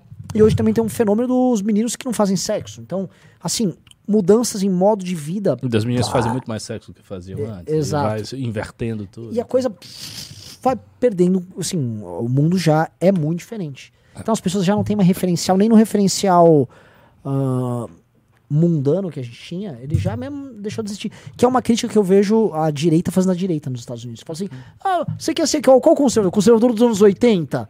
Vocês que resolveram alguma coisa lá, tal? Tipo, como se quisesse voltar, vou voltar um pouco no tempo, vou ser um baby boomer. Não, o problema já estava lá no baby boomer. Né? Então eles estão nessas discussões lá nos Estados Unidos e eu acho que eles vão se perder também nessas discussões. Mas o... É, é horrível a situação. Então assim, esse, esse é um programa até perguntar para vocês, vocês estão gostando? Digite 1, vocês estão gostando. Digite 2, vocês querem que a gente volte a falar de política normal. Porque isso aqui, isso aqui é um programa que a gente quer colocar em rádio, né? As pessoas vão ficar ouvindo essas divagações. Não, não, quando tiver rádio a gente não, não dá, vai falar né? isso. Não, não, mesmo. Vai ter uma música sertaneja, vai Gustavo Lima e depois... É porque a questão da técnica é. no século XVII... Não, eu, eu acho assim, eu acho que isso tem uma data de começo. A da, é a data de começo do ciclo moderno. Para mim, todas essas coisas aí que são apontadas, elas são desdobramentos quase que inevitáveis do ciclo moderno. O ciclo moderno inaugura tudo isso. E eu dato o ciclo moderno século XVII, XVIII. Agora, te fazer uma pergunta que eu, eu Se eu tivesse vejo... que cravar, eu, eu tô nessa tese, é uma tese controvertida. Em algum momento eu preciso escrever um longo ensaio para apresentar num congresso do MBL, em que eu tenho que enfrentar a literatura que se opõe a isso. Ou seja, os vários teóricos que dizem que o começo da modernidade não é esse, ou que o iluminismo não pode ser colocado como começo da modernidade, que não é bem assim. Tá. Tem um, um monte, várias escolas, mas eu acho que. E tem uma escola que data desse período, eu acho que a data é desse período. As, a grande transformação que vai resultar no nosso mundo é dessa época. Não é da Renascença, não é do declínio da Idade Média lá nos Flamengos, não é, do iluminismo. Agora, você, você já, eu já vi você criticando quem falava que tudo isso é culpa do liberalismo, por exemplo. Você acha que, é uma, é que na verdade, o liberalismo, assim como o socialismo tal, todo mundo tem um pouco de culpa no cartório. Não, mas porque eu acho que essas ideologias todas são expressões de um projeto maior. Por exemplo, é ah, o que você chama que é a modernidade? É, exato. É, vamos falar, a gente está falando, por exemplo, em termos de genética, de transformação e tal. As ideias mais avançadas que se tem nisso aí foram produzidas, por incrível que pareça, por teóricos e cientistas sociais e cientistas naturais soviéticos. Os soviéticos, alguns, tinha, tinha, havia uma ala do pensamento soviético que, se não me engano, o nome eram os biocosmistas. era Putz, assim. já vi falar desses caras. Pois é. Uma coisa bem doida. Bem doido. Bem doido. O Sloterdijk fala sobre isso em um ensaio dele. E era basicamente uma galera que pensava em transformar a estrutura Acabar com a humana, morte, não era? acabar com a morte, acabar com vários limites do humano, né, realizando o sonho prometeico. Porque, veja, está no coração do socialismo a plena dominância e utilização do potencial tecnológico humano. O socialismo clássico, marxismo tal, ele visa o aumento da força produtiva e não a redução da força produtiva. É óbvio que depois do socialismo ele se misturou a ideias românticas de retorno ao primitivo, de retorno à natureza, por conta da crítica liberal. Tudo isso existe. Mas na formulação de Marx está lá. É, é o avanço das forças produtivas, é a libertação das forças produtivas hoje existentes, na época deles existentes, das amarras artificiais do modelo burguês que não permite aproveitar, e é a dominação tecnológica e humana sobre a natureza. Esse é o, o- o- o protótipo do socialismo e a meta do socialismo. Então, esses caras da União Soviética, eles pensavam em transcender várias dessas estruturas. A feminista marxista, a Shulamith Firestone, ela diz no início da dialética do sexo, com todas as letras, que o que deveria ser transcendido não era simplesmente a formação, a figuração social do papel da mulher e do homem. Não. Você tem que transcender é a natureza. Você tem que transcender a própria estrutura da natureza. Por quê? Porque a tecnologia permite. Sim. Então você vai até o cerne da diferenciação e você introduz numa diferenciação que é forçada o princípio da liberdade. Aí você fala, ah, o princípio da liberdade. Mas o princípio da liberdade é o liberalismo. Não, isso é formulação de socialistas. Então, o liberalismo está nisso, o socialismo. é t- t- Todas ess- essas coisas elas são como fazer. co- troncos que saem da modernidade, sendo que o conservadorismo, desses troncos contra o conservadorismo, nasce na modernidade também. O primeiro libelo conservador foi as reflexões sobre a Revolução na França do, do Burke, que é um autor iluminista. Só que este livro e vários outros introduzem no pensamento europeu um conceito de contra-iluminismo, uma espécie de recuo diante dessa modernidade que estava começando a aparecer com todas as características muito fortemente marcadas ali. O, o- Agora, assim, o capitalismo. Porque o capitalismo é um processo. Hum. E até que ponto o capitalismo, como processo, vamos supor que não existisse o socialismo, ele nos levaria a essa mesma técnica. situação. Acho que levaria, sim. Então, meio que é um processo meio É por isso que eu não sou liberal. Então, mas eu acho o digo seguinte, isso. eh, O que eu tava falando com o Arthur naquele dia também, que eu pergunto pra você. Então, no fundo, todo mundo que se opõe a esta maluquice é necessariamente um reacionário. Se você se opõe de uma forma tão profundamente, se tá- é, na prática sim. É porque é, e- existem, é, como é que eu vou dizer? Existem estabilizações de uma oposição possível. Por exemplo, o que, que eu acho que é a grande virtude do liberalismo clássico? O liberalismo clássico, para mim, é inerentemente uma filosofia política conservadora Ah, mas- hoje. Óbvio, eh, na época podia não ser, mas hoje é. Mas é porque ela era Exatamente. baseada nos valores da época que Exatamente. sustentava aquilo. Mas isso não, tem mais. Sim, eu sei, mas você pode conceber uma oposição ao, ao status quo e ao processo, não tentando retroceder tanto, mas imaginando uma estabilização naquela época burguesa que se perdeu por algum motivo que você pretende remediar ou corrigir. Isso é possível. Tem, tem muita gente que pensou isso. São- conservadores que param numa certa altura.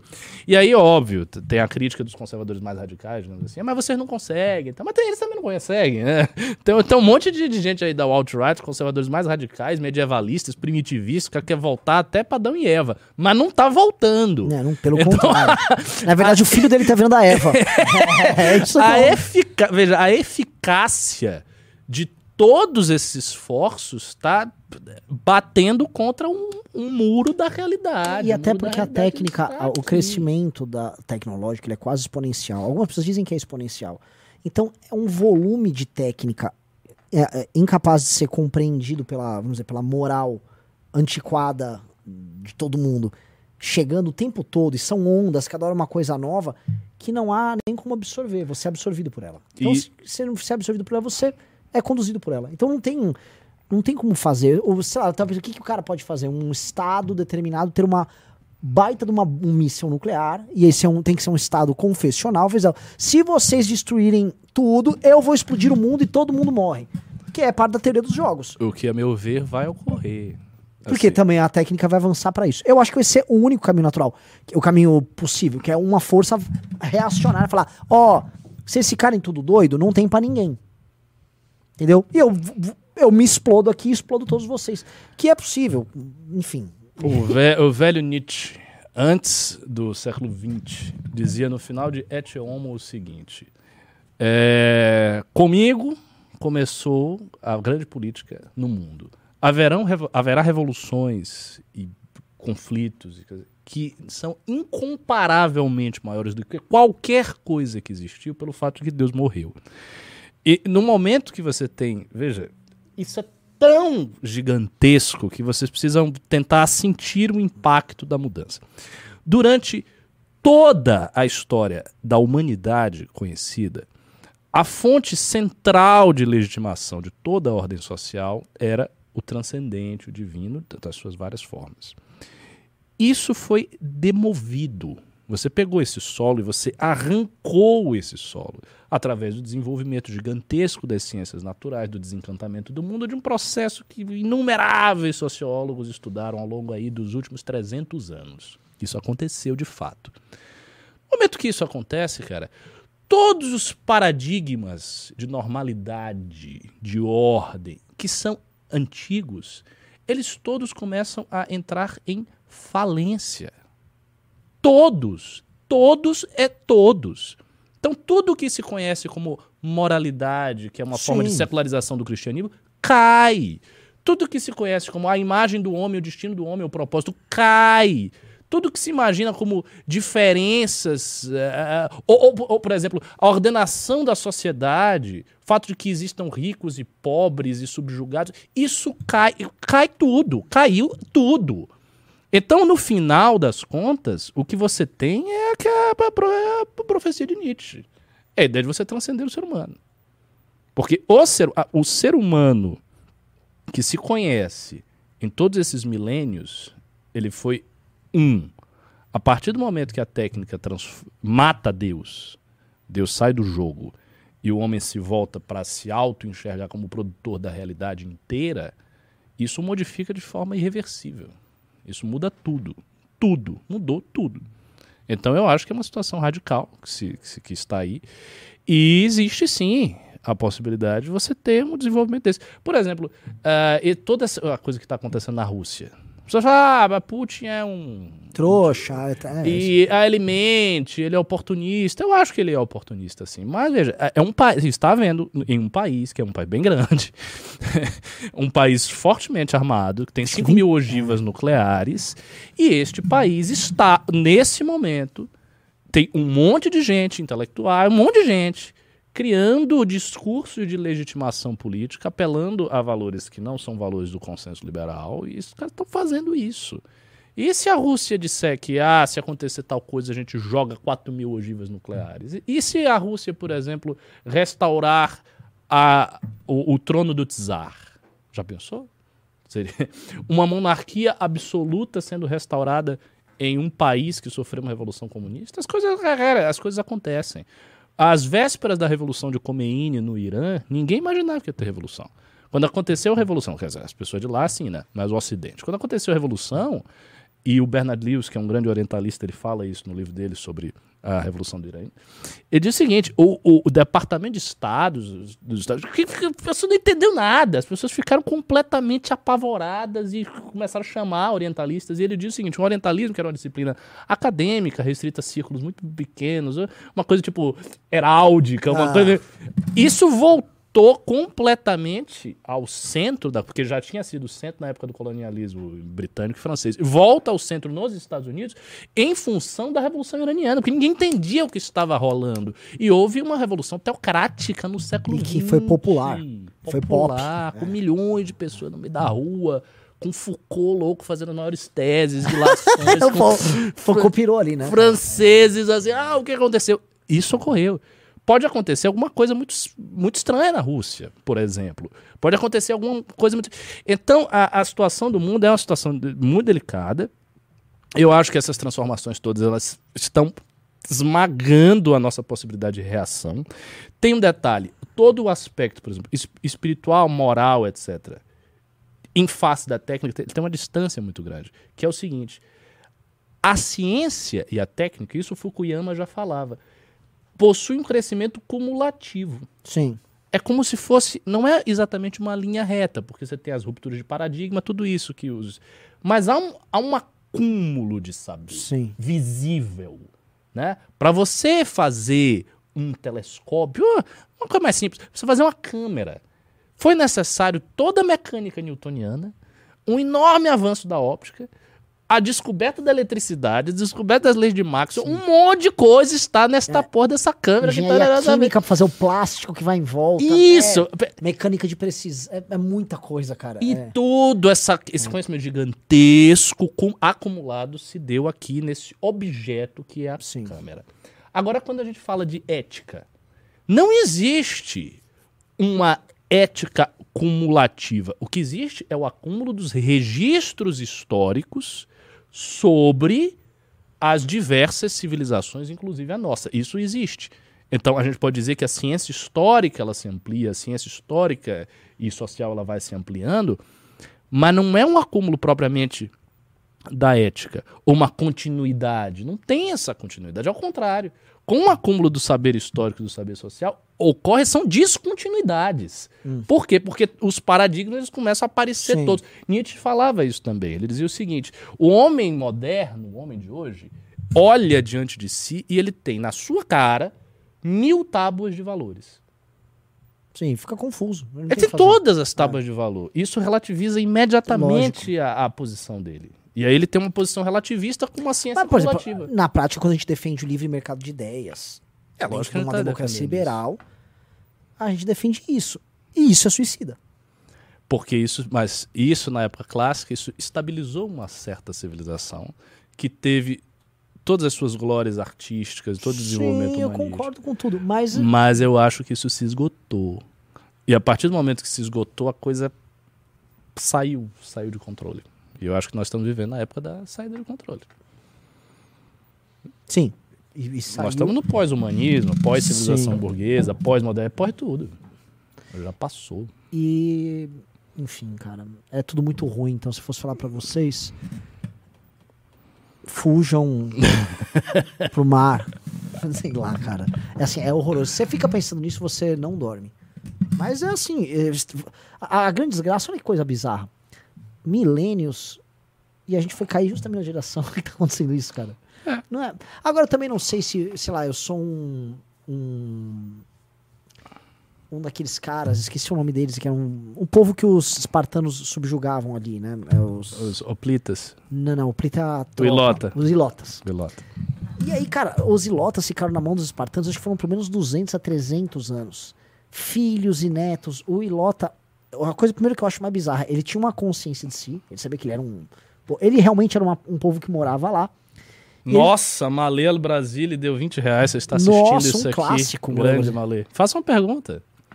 E o, o pro Ilota, a vida era isso, e assim, né? Ele fala, nossa, talvez houve um grande tempo dos Ilotas aí, e eu tô hoje nessa situação. Mas, sei lá, um povo que destruíram a cidade dele e eles acabaram. E eles podiam também estar pensando nisso, né? O mundo deles, como eles conheciam, acabou. Tipo, bom, mataram o teu Deus, mataram tua, né, tua cidade, não existe mais. Você é um. Você vira um escravo solto no mundo. Talvez a gente esteja vivendo o nosso fim do mundo. É, mas eu acho que é muito mais drástico, né? Assim, eu acho que a situação na modernidade é mais drástica porque ela é histórico mundial, que é uma coisa que os marxistas Sim. também falavam. Ela é histórico mundial. Ela se torna histórico mundial. Porque quando você olha para trás, todas essas civilizações, elas tinham um perímetro. Elas tinham uma expansão geográfica, elas eram limitadas por aquilo, elas tinham uma forma O tal. que elas chamavam de mundo era uma coisa Hum, muito específica. Isso, o mundo. Ah, o Roma é a senhora, ela se via como senhora do mundo, mas não era o mundo. Era um pedacinho bem pequeno, na verdade. né? Mas era o mundo. Hoje não, é o mundo, é o globo inteiro. Você tem uma unificação global, isso aconteceu na modernidade. Então eu acho que as grandes crises que estão aí e que estão por vir são crises que sacodem o mundo por completo. E por isso eu acho que eu, eu sou pessoa religiosa, eu tenho uma interpretação teológico-histórica da situação. Eu acho que pela primeira vez a partir da modernidade é possível ver o fim do mundo. Nunca foi possível ver o fim do mundo porque nunca houve um mundo enquanto Sim. tal. Sempre houveram mundos, vários, cosmios, civilizações, possibilidades, coisas que nasciam e quebravam. A Roma foi feita como aéreos perênios, foi para durar a eternidade. Mas não durou. Mas foi Roma. Não é o juízo do mundo. Mas agora não é Roma, agora é o mundo. E o mundo todo está todo conectado e se conectando cada vez mais e está todo junto. Então os riscos que se colocam nessa civilização tecnológica são riscos globais.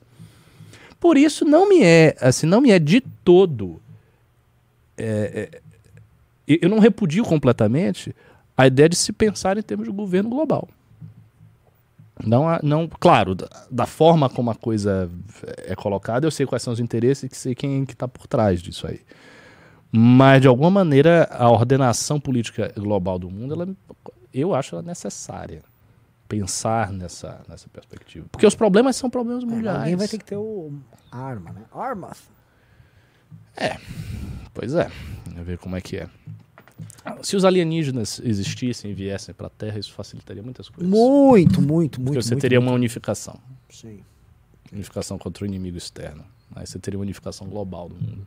Mas tá muito viajado isso aqui, mano. Nossa, a gente já chegou Cadê nos alienígenas. Débora G. Barbosa aqui. Professora Débora, por favor, participe. Já, a a Panmili mandou, eita, calma. a gente foi assim. Do, Foi longe. é, mas assim, foi muito bom. Pessoal, estamos só com quatro pessoas no clube. Você quer esses devaneios? Vamos lá pro clube. Faltam seis pessoas aqui pra gente dar o. Pre... O programa merece. Que outro lugar vocês veem essas discussões? Em nenhum lugar tirando aqui o MBL News. Ahn, a gente pode entrar nos pimbas já, até porque já tá- são 8h22. É, tô ficando com fome já. Ah, você tá me zoando. Opa! Não, vamos, vamos, pelo amor de Deus, já muda o título pra. G- grande Constantino. Sim, não, ordem de prioridade. Constantino depois é texto. A gente poderia fazer um governo global pra parar o Constantino. Pera, é, tá, tá funcionando? É, Tem o Lula aí, né? Não, Constantino. Será? Eu não sei. Tá, tá funcionando? Você tá me ouvindo aqui no. Uma nota Tá Não, ouvindo? mas agora Ah, eu tô ouvindo o Constantino, então pode aqui ir. sobre as imagens do governador Tarcísio Gomes de. Freitas ao lado do presidente Lula. E ele cochichou algo no ouvido do presidente, ambos riram, ele aplaudiu quando Lula falou, e isso foi motivo de muito ataque da base bolsonarista. Tem muita gente que desconfia do Tarcísio, como desconfia do Zema. E veja, tá tudo certo, eles não são bolsonaristas. Eu já até escrevi sobre isso. Assim como o senador Girão, meu amigo, não é um bolsonarista. E também tá tudo certo com isso. Hum, Menos para os bolsonaristas, que assim como os trumpistas aqui Olha nos Estados. Unidos, eles enxergam tudo de forma binária, né? E ou é um bolsonarista canalha, né, fanático cara? que É um- chama mito, canalha. mito, mito, ou não é leal e, portanto, é alvo de desconfiança e merece até mesmo ataques, críticas, e eles ignoram aquela frase do Reagan, né? Se o sujeito pensa 80% como eu, é 80% amigo e não 20% inimigo. Claro que isso depende da questão da essência, mas o Reagan não era um bobão, né? Então ele está considerando exatamente isso. E veja, tá tudo certo criticar o Tarcísio por ele ser um tecnocrata, por ele nunca ter se manifestado muito sobre pautas de costumes, por ele não ser um conservador, né? Coisa que o Bolsonaro também não era muito Hum. liberal em economia, ele foi tardio na sua vida, mas tudo bem, É. tudo bem, isso faz parte da política e tudo mais. Agora, nós não podemos perder a decência humana. Ah, o Constantino não quer perder a decência. O Lula, queiram ou não, e é óbvio que nós não queremos, e temos muita dificuldade até de aceitar, pelo processo todo que foi, pela forma, por, por quem ele, ele é, mas ele é o presidente do Brasil. É ele o presidente do Brasil. Ou, sei lá, vai ver que ainda tem bolsonarista achando que ele não vai subir a rampa. Né? Não vai subir a, lan- a Ô, rampa. Lula pausa não aqui, só uma coisa, Ricardo. É muita desonestidade do cara. Ele foi um dos caras que ficou incentivando esse discurso de que o Lula não ia subir a rampa. É. O casuísmo, porque o cara tá claramente tentando abandonar o, o bolsonarismo, só que ele tá fazendo uns, uns ensaios. Ele vai, ele fala mal do bolsonarismo, aí ele volta. Porque ele toma porrada, cai a audiência, aí ele vai de novo. É, ele Mas- tá testando ali. Ele tá testando a audiência. Porque, assim, foi hoje o Zema no Pânico, e ele tem que grudar no projeto do Zema, que é de onde vem a, a grana. A brincadeira ali, eu, eu senti, não tem mais bolsonarista, a grana é o chama Salim Matar, é carros e comentaristas de aluguel. Então, ele... Essa foi, essa Né? foi muito bom esse slogan. Ah, os comentaristas de aluguel. Né? É Contrato isso. Salim Matar. Exato. Quer localizar um comentarista na internet. E aí, que assim, é isso. Então, o- ele tá ensaiando de novo. Por quê? Porque ele vai precisar construir, mas tá muito difícil para eles fazerem essa construção. Muito. Você vê que é, o tema é Tarcísio, mas ele põe o Zema ali na história para testar também. sobe a rampa. Bom, subiu. É o presidente. Estamos no final de fevereiro. Ele é o presidente. Legítimo ou não, é, levando na mão ou não, com trapaço ou não, ele é o presidente. Fato. Né? Então, Tarcísio é o governador de São Paulo, o estado mais rico do Brasil, e que foi muito afetado por essas chuvas intensas. O Brasil não é um país sequer federalista. O governo central, a, a União, ela pode muito, ela controla muito. Né? Então, é apenas natural que um governador tenha que ser pragmático a ponto de focar e priorizar o bem-estar e os interesses da população do estado que ele governa. É exatamente isso que nós queremos de um governador. Eu entendi. Ele vai Nós xingar não queremos a gente um governador lacrador. Ah, ele Um vai xingar a gente? Com certeza. Que nem aquele boboca lá, o, o- o Mamãe Chorei. da- Ah, O sujeito não tem administra- a- a naturalmente. capacidade administrativa para nada, Ah, meu administrar Deus, viagem pra pegar a impressionante. ucraniana né? O cara pobre, tem né? que meter o Mas ele queria ser aí. prefeito. Pô, pausa aí, pausa aí. tem que mandar é isso aqui, pra, isso aqui tem que mandar pro jurídico. Ele falou que o Arthur administrou uma viagem pra pegar a ucraniana pobre. No mínimo, ele tem que tomar uma notificação agora. Porque o que, que ele quer dizer com isso? Porque o Arthur não organizou viagem pra isso e nem o áudio dele dizia isso, né? Que era um áudio jocoso, mas. Ah, vamos lá, prossiga. de Só pra tomar lacração. É, é viver no YouTube. Né? É, um gestor, ele precisa administrar uma cidade ou um estado. Perguntar, é você vive complexo. aonde, meu irmão? Isso Você exige tá no YouTube, né, cara? Então, não contem comigo para demonizar o governador Tarcísio por ter Ah, sido sério? cordial, simpático e republicano com o presidente da República no momento de Pausa. calamidade. Agora, quando nós conversamos com pessoas de esquerda para pedir um pedido de impeachment, aí você pode contar com o Constantino para atacar, porque é atacando o interesse direto do Bolsonaro. Funciona assim pro Constantino. Quando é, com, é contra o interesse direto do Bolsonaro, você é comunista por qualquer coisa. Quando não é, veja só, se fosse um outro cara, se fosse o João Dória, se ele fosse governador de São Paulo, e o João Dória encontrou o Lula, é impressionante como os tucanos são papel higiênico dos comunistas. Os tucanos. É, é muito casuístico, cara. Mas não- ele fala Verdade. coisa interessante ou é só essa bobeira? E no momento, inclusive, que o Estado de São Paulo quer recursos federais, que, aliás, vieram de forma muito minguada. E isso chama atenção para a hipocrisia, para o duplo padrão da esquerda e da nossa velha imprensa, que são sinônimos hoje em dia. Então, não contem comigo para demonizar um governador que está ao lado de um presidente pedindo recursos para a cidade, É, é o muito, Estado. é muito que hipócrita. ele O governa. Constantino, assim, você esquece que o, o cara que menos mandava dinheiro para São Paulo Era isso que eu ia dizer. Era o próprio Tarcísio.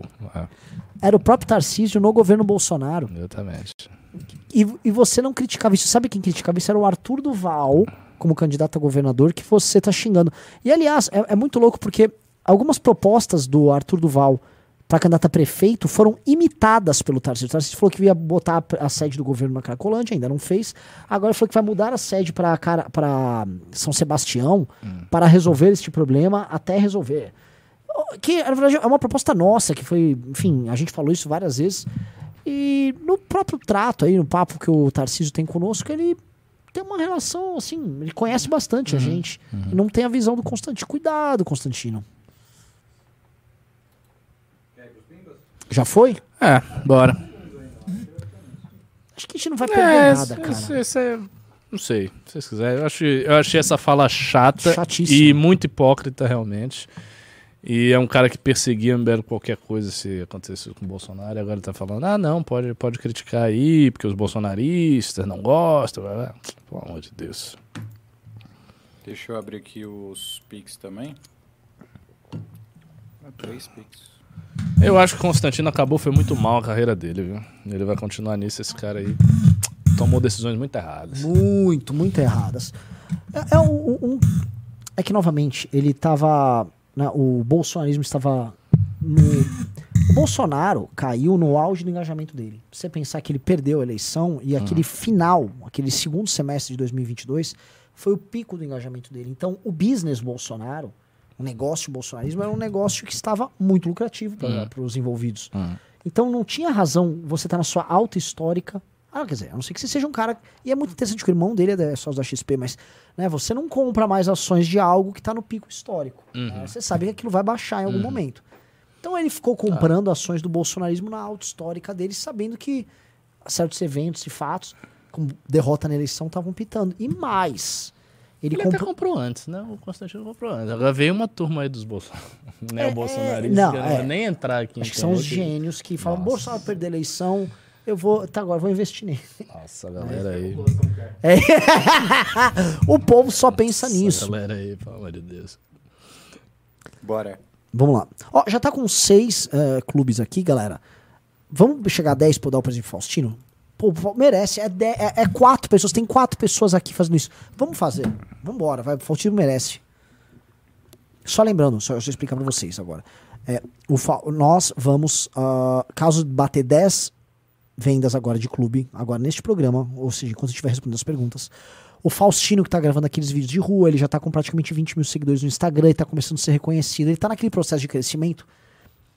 É, ele usa só o mesmo vestido rosa, a gente prometeu comprar um vestido de gala pra ele. Nós vamos numa loja, no Uma shopping, mulher elegante. comprar, porque ele tem que ser uma Nem vai mulher. ter um vestido daquele tamanho, Nazar. É, essa é uma dúvida, mas assim. Aí a gente faz um vídeo dizendo que não tem vídeo pra, vestido É pra gordofobia. gordas. Exatamente. Só porque ela é gorda? Não, mas é porque ela é uma mulher gorda.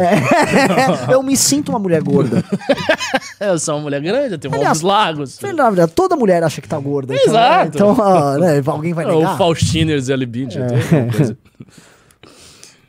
Bora pros Pimbas? Bora. É o. Aqui, ó. Pix primeiro. Raoni. Poxa, mas que pessoa legal aqui. Maria Clara Assunção. Favor, não entrar de férias mais. É, Isso aqui é escravizar a gente, né? Os caras param três dias aqui no carnaval. Não! Fica aí, trabalhando. Você tentou convencer um baiano a trabalhar no carnaval. sabe? Raoni mandou 35 reais. Recebi no meio do carnaval a Valete e só tenho elogios. Ah, porém, não tem meu nome como membro fundador, mesmo participando desde o início.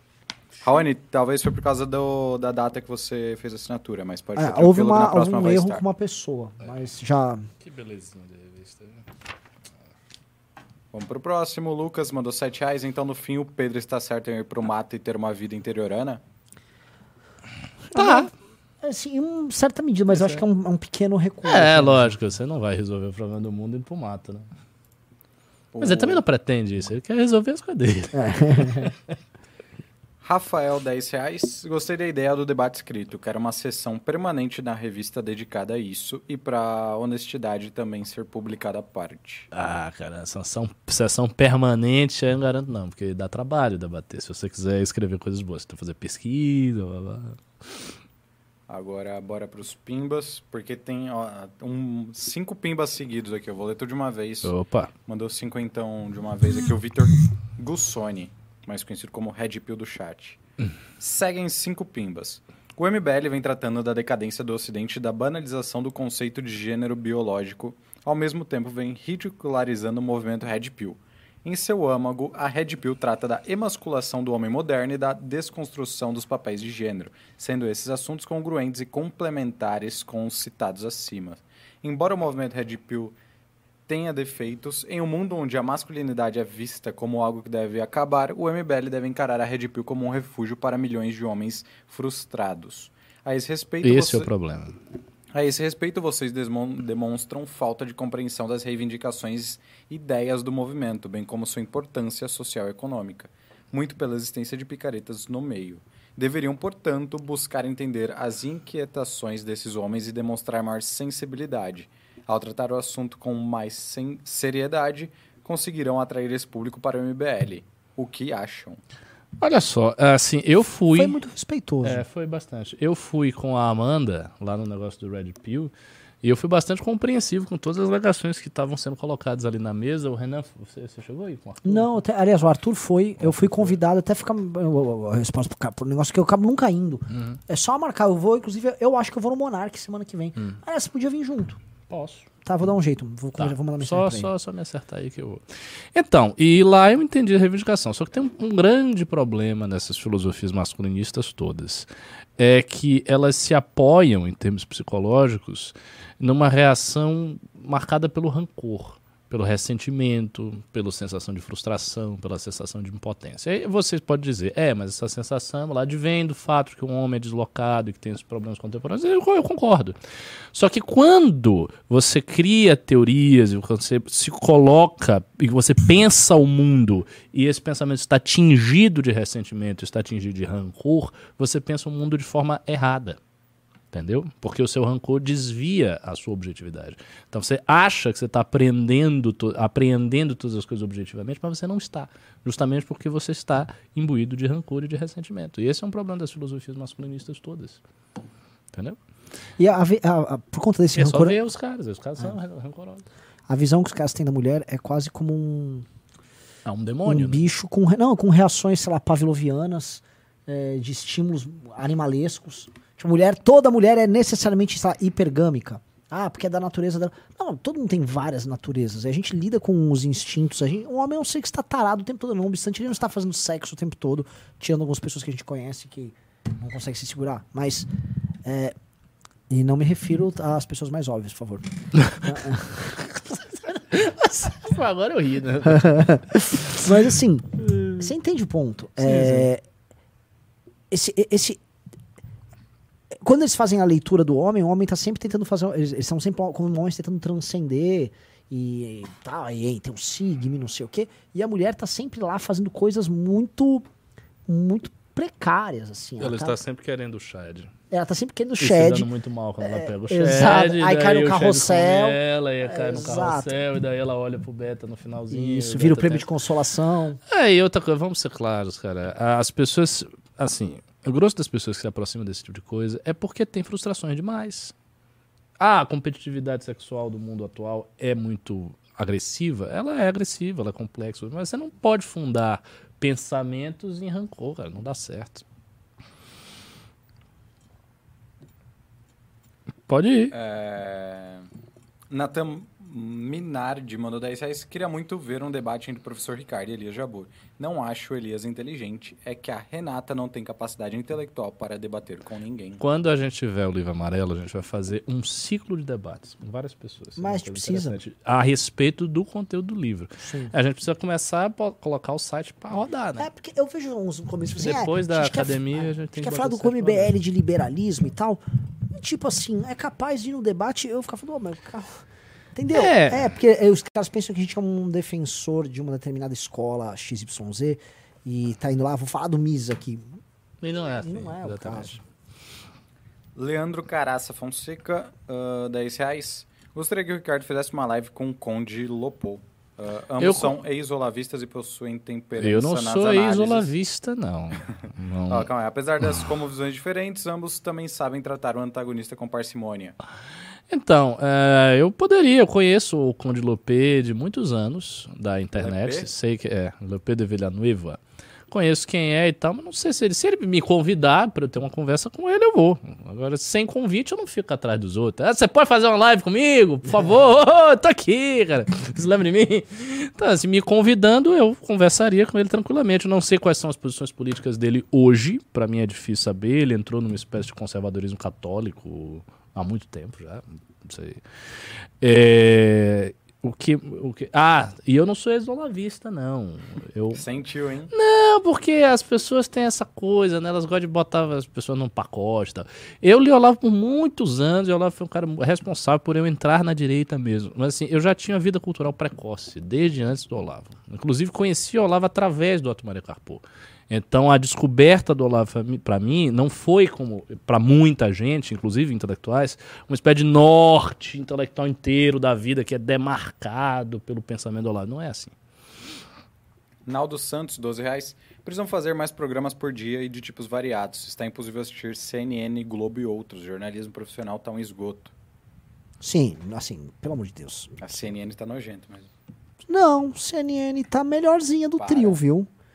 Qual- Ah. Desculpa, qual que tem o maior número de participações ah, por minuto de Kim Kataguiri? Mas aí depois vem uma Daniela Lima. É horrível. Tudo bem, mas assim, comparar com o Globo News é, é até injusto. Pedro Gi- Giral, alguma coisa aqui. Cinco reais. Assim que terminar a isenção de impostos sobre os combustíveis, a popularidade do governo irá para as cucuias. Nossa, Tem tem, isso. isso. Vitor Oliveira mandou 20 euros, 40 milhões de brancos, nulos e abstenções. Os votos do mito, a maioria irá para o Danilo, que também irá, eh, que também tira votos do Lula. Acho possível vencer em um turno. Estou delirando, ou minha tese é plausível. PS, já estou no clube e recomendo. Cara, tudo é construção. Mas se você quer construir coisas, precinta que o cenário é mais duro pra você se esforçar mais. Jeca Tatu, 10 reais. Ricardo, posso até estar enganado, mas a Tabata, tem o, a Tabata tem o vigor das redes sociais. Provavelmente ela tem mais seguidores que um monte de gente, um monte de pessoas da esquerda tradicional. Apesar Ah, de ser sim. muito hipócrita. Não, é, Sim, é ela verdade. eu- mais voto. É. É que ela, ela pega voto do, de- do eleitor tucano, alguns É. de esquerda, mas Ela teve quantos votos, você sabe? teve uns 300 mil, 320 mil, 330 É, mil. voto pra chuchu. Luiz Gustavo Rabelo, 5 reais. Em 2021, cientistas chineses e americanos conseguiram criar um embrião quimera humano-macaco e o destruíram após 20 dias de testes. O mundo tá maluco. Era o Arthur Duval. Não é? Parece aquele personagem do X-Men, o Fera. É. Tipo, Fera.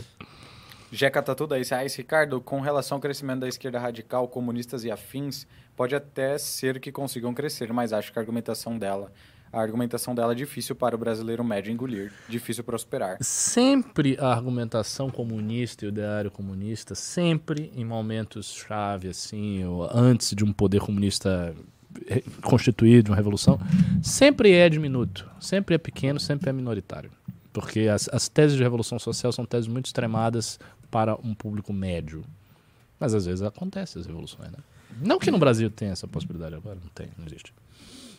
Esse é um ponto interessante. Você acha que é é meio esgotado isso também, porque a ideia de No ter uma Brasil, vanguarda. no mas não só no é. Brasil, em qualquer lugar, se tem uma vanguarda revolucionária, aquelas teses deles. É meio que assim, hoje é todo mundo informado demais, é tudo muito. É, teria que ver, porque assim, o movimento comunista já mudou de estratégia muitas vezes, né? Eu não sei em que pé está a estratégia. Óbvio que eles não vão jogar pegar a cartilha do Lenin e aplicar tal e qual a uma sociedade informatizada, Sim. com meios de comunicação, como internet, não vai. Mas eles, eles alteram essa estratégia. Essas estratégias são repensadas, né, várias vezes. Samuel Tarek, 2 reais. Chamem o Guilherme Freire, ele é muito alto nível. É, uma- o Guilherme Freire, sim, é um, é um Molavete, se eu não me engano. Um corcundinho, assim, inteligente. Gente boa. Paulo Travasso, 5 reais. Na série Star Trek de 1967 já se falava em seres humanos alterados geneticamente e em guerras eugênicas, assim como o Renan expôs. Claro, a genia do século XIX. Wellington 10 reais, Danilo é eleito, antes, mas... E depois? O MBL vai colocar o Danilo para reeleição ou o MBL vai colocar outro nome ou o MBL cara vai... tá não, mas já, a gente tá o pensando na nomeação na ONU que a gente vai fazer. o a- a gente começa, né? Não, se o Danilo ganhar depois. Quem é que vai ser reeleito? Vai ser um império de 30 anos do MBL? Calma, Eu nem sei o que eu vou fazer amanhã. É, v- vamos, vamos devagar. Quer dizer, amanhã estarei em Maringá, no congresso do MBL do Paraná. Que Como assim? Maringá, quinta-feira, sexta-feira. Onde você vai? Cara, a Baby Luxo levantou agora e foi no banheiro, obviamente, mijar sentado. Né? Obviamente, mijar sentado, nossa senhora. Ai, ai, vamos, Vitor, volta logo que eu tô com fome. Eu sei que 20 de março vai começar Ramadã, então se preparem para muita irritação do professor Rafa. Nossa, verdade. né? Ficar pistola. verdade. ali. Aí, sei lá, a gente vai convidar vai o catabolizar Martim. também. O É. Martim vai falar várias horas sobre temas muito complicados. Vai ser 10 horas da noite. Eu, bora! Ah! Ah! Não, eu vou me preparar aí pra não catabolizar demais. Eu quero Braço. só perder gordura e manter alguma coisa. Braço, 5 reais. Por que vocês acham que o Reinaldo Azevedo virou a chavinha? Quem, quem entrar no Insta dele acha que ele tá em alguma página do. acha que tá em alguma página do PT. Chega a ser bizarra a militância. Eu acho que passou do ponto já, Reinaldo. Passou muito do ponto. Porque tem coisa, ah, ele virou petista, mas assim, ele tá muito sabujo, ele tá. Ele muito... era um trotskista na juventude, né? ele pode dizer que ele virou Sim. a chavinha quando ele virou a direita. Eu Estou voltando às minhas origens. Maleia Brasil mandou 20 reais, não disse nada. Cosmonautics 10 reais. Curto muitos papos de cracudos do MBL falando do futuro da humanidade. Levem isso para o clube e nunca pedi nada para vocês. Vamos É, levar. acho que poderia ter um material no clube disso. O Wellington mandou 10 reais. Não tô conseguindo fazer a assinatura do clube pelo cartão de débito. Cartão de débito. Não dá, não, né? não tem como. Por enquanto não, mas manda uma mensagem pro Faustino, talvez a gente consiga resolver seu problema. Brás, 10 reais. Vocês podem indicar alguns livros para leitura, etc. Vejo Comuna, ah, Comuna Cultures aí falando que liberais eram escravocatas, escravocratas e que liberalismo descambiu para pro fascismo. É, é um palmo, isso procede ou é bater em espantalho? Não, muitos liberais foram escravocratas, a começar dos Founding Fathers. Boa, boa parte deles foi dono de escravo. Mas você tem que entender o seguinte: quando a escravidão era institucionalizada no mundo, as pessoas proprietárias de terra, ricos, tá, elas eram donos de escravos. Muita gente. De várias correntes, conservadores, republicanos, liberais, etc, etc. É que assim, esse tipo de coisa é falar que o Lenin é transfóbico. Porque, é, sabe, tipo, é- o cara tá, é um homem daquela época. O Jeca Tatu mandou 10 reais. O apocalipse é uma palavra que dá medo, mas prefiro pensar que o ser humano consegue uma saída. O bloqueio de Cuba esteve perto do fim. Tinha mais arsenal atômico que hoje não aconteceu. Deus nos ajude. Pá, vamos ver, né? Uh, Juan Dourado mandou 20 reais, não disse nada. Brás 10 reais. Vi um superchat dizendo que comunismo e esquerda radical não vai eleger ninguém no Brasil. Eu discordo, pois eles estão mudando o discurso agora. Uh, agora, tudo bem ser milionário e classe média. O problema agora são os bilionários. Ah, eu, eu realmente já vi esse tipo de papo. Diego Souza, 10 reais. O que vocês acham das cirurgias de mudança de sexo? Assim como na questão do aborto, acho que poucas pessoas realmente sabem quão invasivo, sofrido e bizarro são esses procedimentos. É, mas a galera tá indo no oba-oba, né, cara? É um ato de libertação. Eu vi uns caras falando umas coisas interessantes, como pessoas que ah, passam por dúvidas, não de ah, qual é o meu sexo, mas dúvidas sobre a própria identidade e superam normalmente, ou tem, que eles dão, nos Estados Unidos chamam, por exemplo, certas garotas que chamam de tomboy. Que Eu é aquela é garota é. que, tem, às vezes tem o cabelo curtinho e tal. E, tipo, ela é uma garota. E ela tem um, um namorado tal. Algumas são lésbicas ou não. Mas isso significa que ela é um homem. Entendeu? Ele vira e mexe. Às vezes um cara que ele é mais delicado. Às vezes não é gay. Mas ele é delicado. E aí esse cara, ele fala, não, não, olha só, na verdade tua identidade de gênero é mulher. Ah, é isso, vou arrancar o biligal. Bil- A menina, ah, não, vou, vou. Você sabe, tipo, é- eu acho que é, o público-alvo dessas, ah, dessas abordagens deles, pra mim, é esse. São, é, são essas nuances que sempre existiram e que meio que estão sendo. Né, não, agora você, é um homem, menina, ah, tá. Ah, mas é isso, né? Ela tem incentivo. É, tipo, beleza. É, Marta Miriam Perim, 50 reais. Oi, houve erro comigo. Sou Pinheira Icone, membro do clube e membro fundadora da Valete, mas meu nome não está na preciosa lista. Abraço. Ô, Marta, gente. será resolvido. Outro, assim, já é o terceiro erro. É, Produção. é, teve um probleminha aí, viu? Juan Dourado, é, vai ser resolvido, Marta. Pode ficar tranquilo. Pessoal Juan Dourado, de 20 Biligal. reais. Biligal. Eu Braulio. inventei o nome Biligal. Que ia falar Bilal, só que eu falei, será que Bilal é errado? Eu não vou falar palavrão, é Biligal. Jabironga. Eu fui pesquisar que é Tomboy, eu nunca tinha citado isso. Não, sério? Juan Dourado, 20 reais. Com esses assuntos chablau que vocês conversaram, a intenção é adquirir é adquirir um público mais suscetível a aceitar as ideias sensacionalistas como os brasileiros fizeram? Como Me é? refiro a IA, governo global, sendo sincero, o que acham? Não, cara, o intuito é a gente se divertir aqui, entendeu? Ah, então, a gente gosta o de que eu falar posso das pegar coisas. noticiário? A gente falou de Constantino e Apocalipse. É, É isso aí. Quase alienígenas. e- Lula. Nelson Jopi, 5 reais. No relógio do Apocalipse faltam 90 segundos para meia-noite. o mais próximo da meia-noite da história. Que relógio é esse? É o que ele tem no bolso. Mauro Júnior, 10 reais. Ricardo, podemos chegar a uma conclusão de que o governo chinês, com esse controle e regulamentação social, é o futuro da humanidade? Somos naturalmente livres ou buscamos sempre um líder tirânico? Ah, cara, essa pergunta é tão complicada. Bom, a China se coloca como o futuro da humanidade, né? Vamos ver. Agora, o último. Pode ser que todos. É, um detalhe aí. Pode ser que todos nós estejamos errados, cara. E a China seja o futuro da humanidade, o socialismo prospere e tudo isso aqui acabe e seja o socialismo certo. E aí? Já pensou? E aí vocês estão aí achando, ah, MBL é legal. Não, às vezes o que é legal é o, o história cabeludo. Ah. Não é a gente. ele tá certo e ele tá errado. Já pensou nisso aí? Eles vão te- ah, você vai ser a- arrancado das suas propriedades e tudo É. mais. E na prática você vai ser feliz pra caramba. Exato. Isso esse papo todo, né? Assim, você vai ter uma vida lúdica e tal. E é legal demais. Maravilhosa, Isso aí, tecnologia. Viva o senhor lugar, cabeludo. Não, Favela. outra coisa, eu, por que, que eu não sou uma mulher? Nunca ninguém pagou um jantar, Ricardo. Não é? É duro isso. É, eu também, também, pô, vamos questionar isso. né? Favela também. na balada, ela tentava. Nossa, Agora a guerra. Você me parar, tomar um gin tônico e vir vários. Tem vários. Venham. Assim, ó, E argumento, me arrumei. Eu me arrumei, eu botei uma roupa bonita e fiquei parado num balcão. Aí vai colando umas sete, oito. Tal. Ah, não, não gostei do papo dessa aqui. Não, E as respostas, às vezes, só faz assim, ó. Hum, hum, hum. tipo, imagina. Ah, tá. Dá licença que eu tô tomando meu. Tipo, não é não. Posso? Vai, vai lá. Favela também investe 1,90 não disse nada e acabou. Acabou? Acabou. Aê! Uma pena novamente que não colocamos 10 clubes aqui. O Faustino não é hoje que ele vai ganhar o, o prêmio dele, mas obrigado pelos seis que entraram no clube. Ah, galera, vai ter vestibular do clube da Academia MBL. Va- Vamos vir com notícias aí. Isso aí.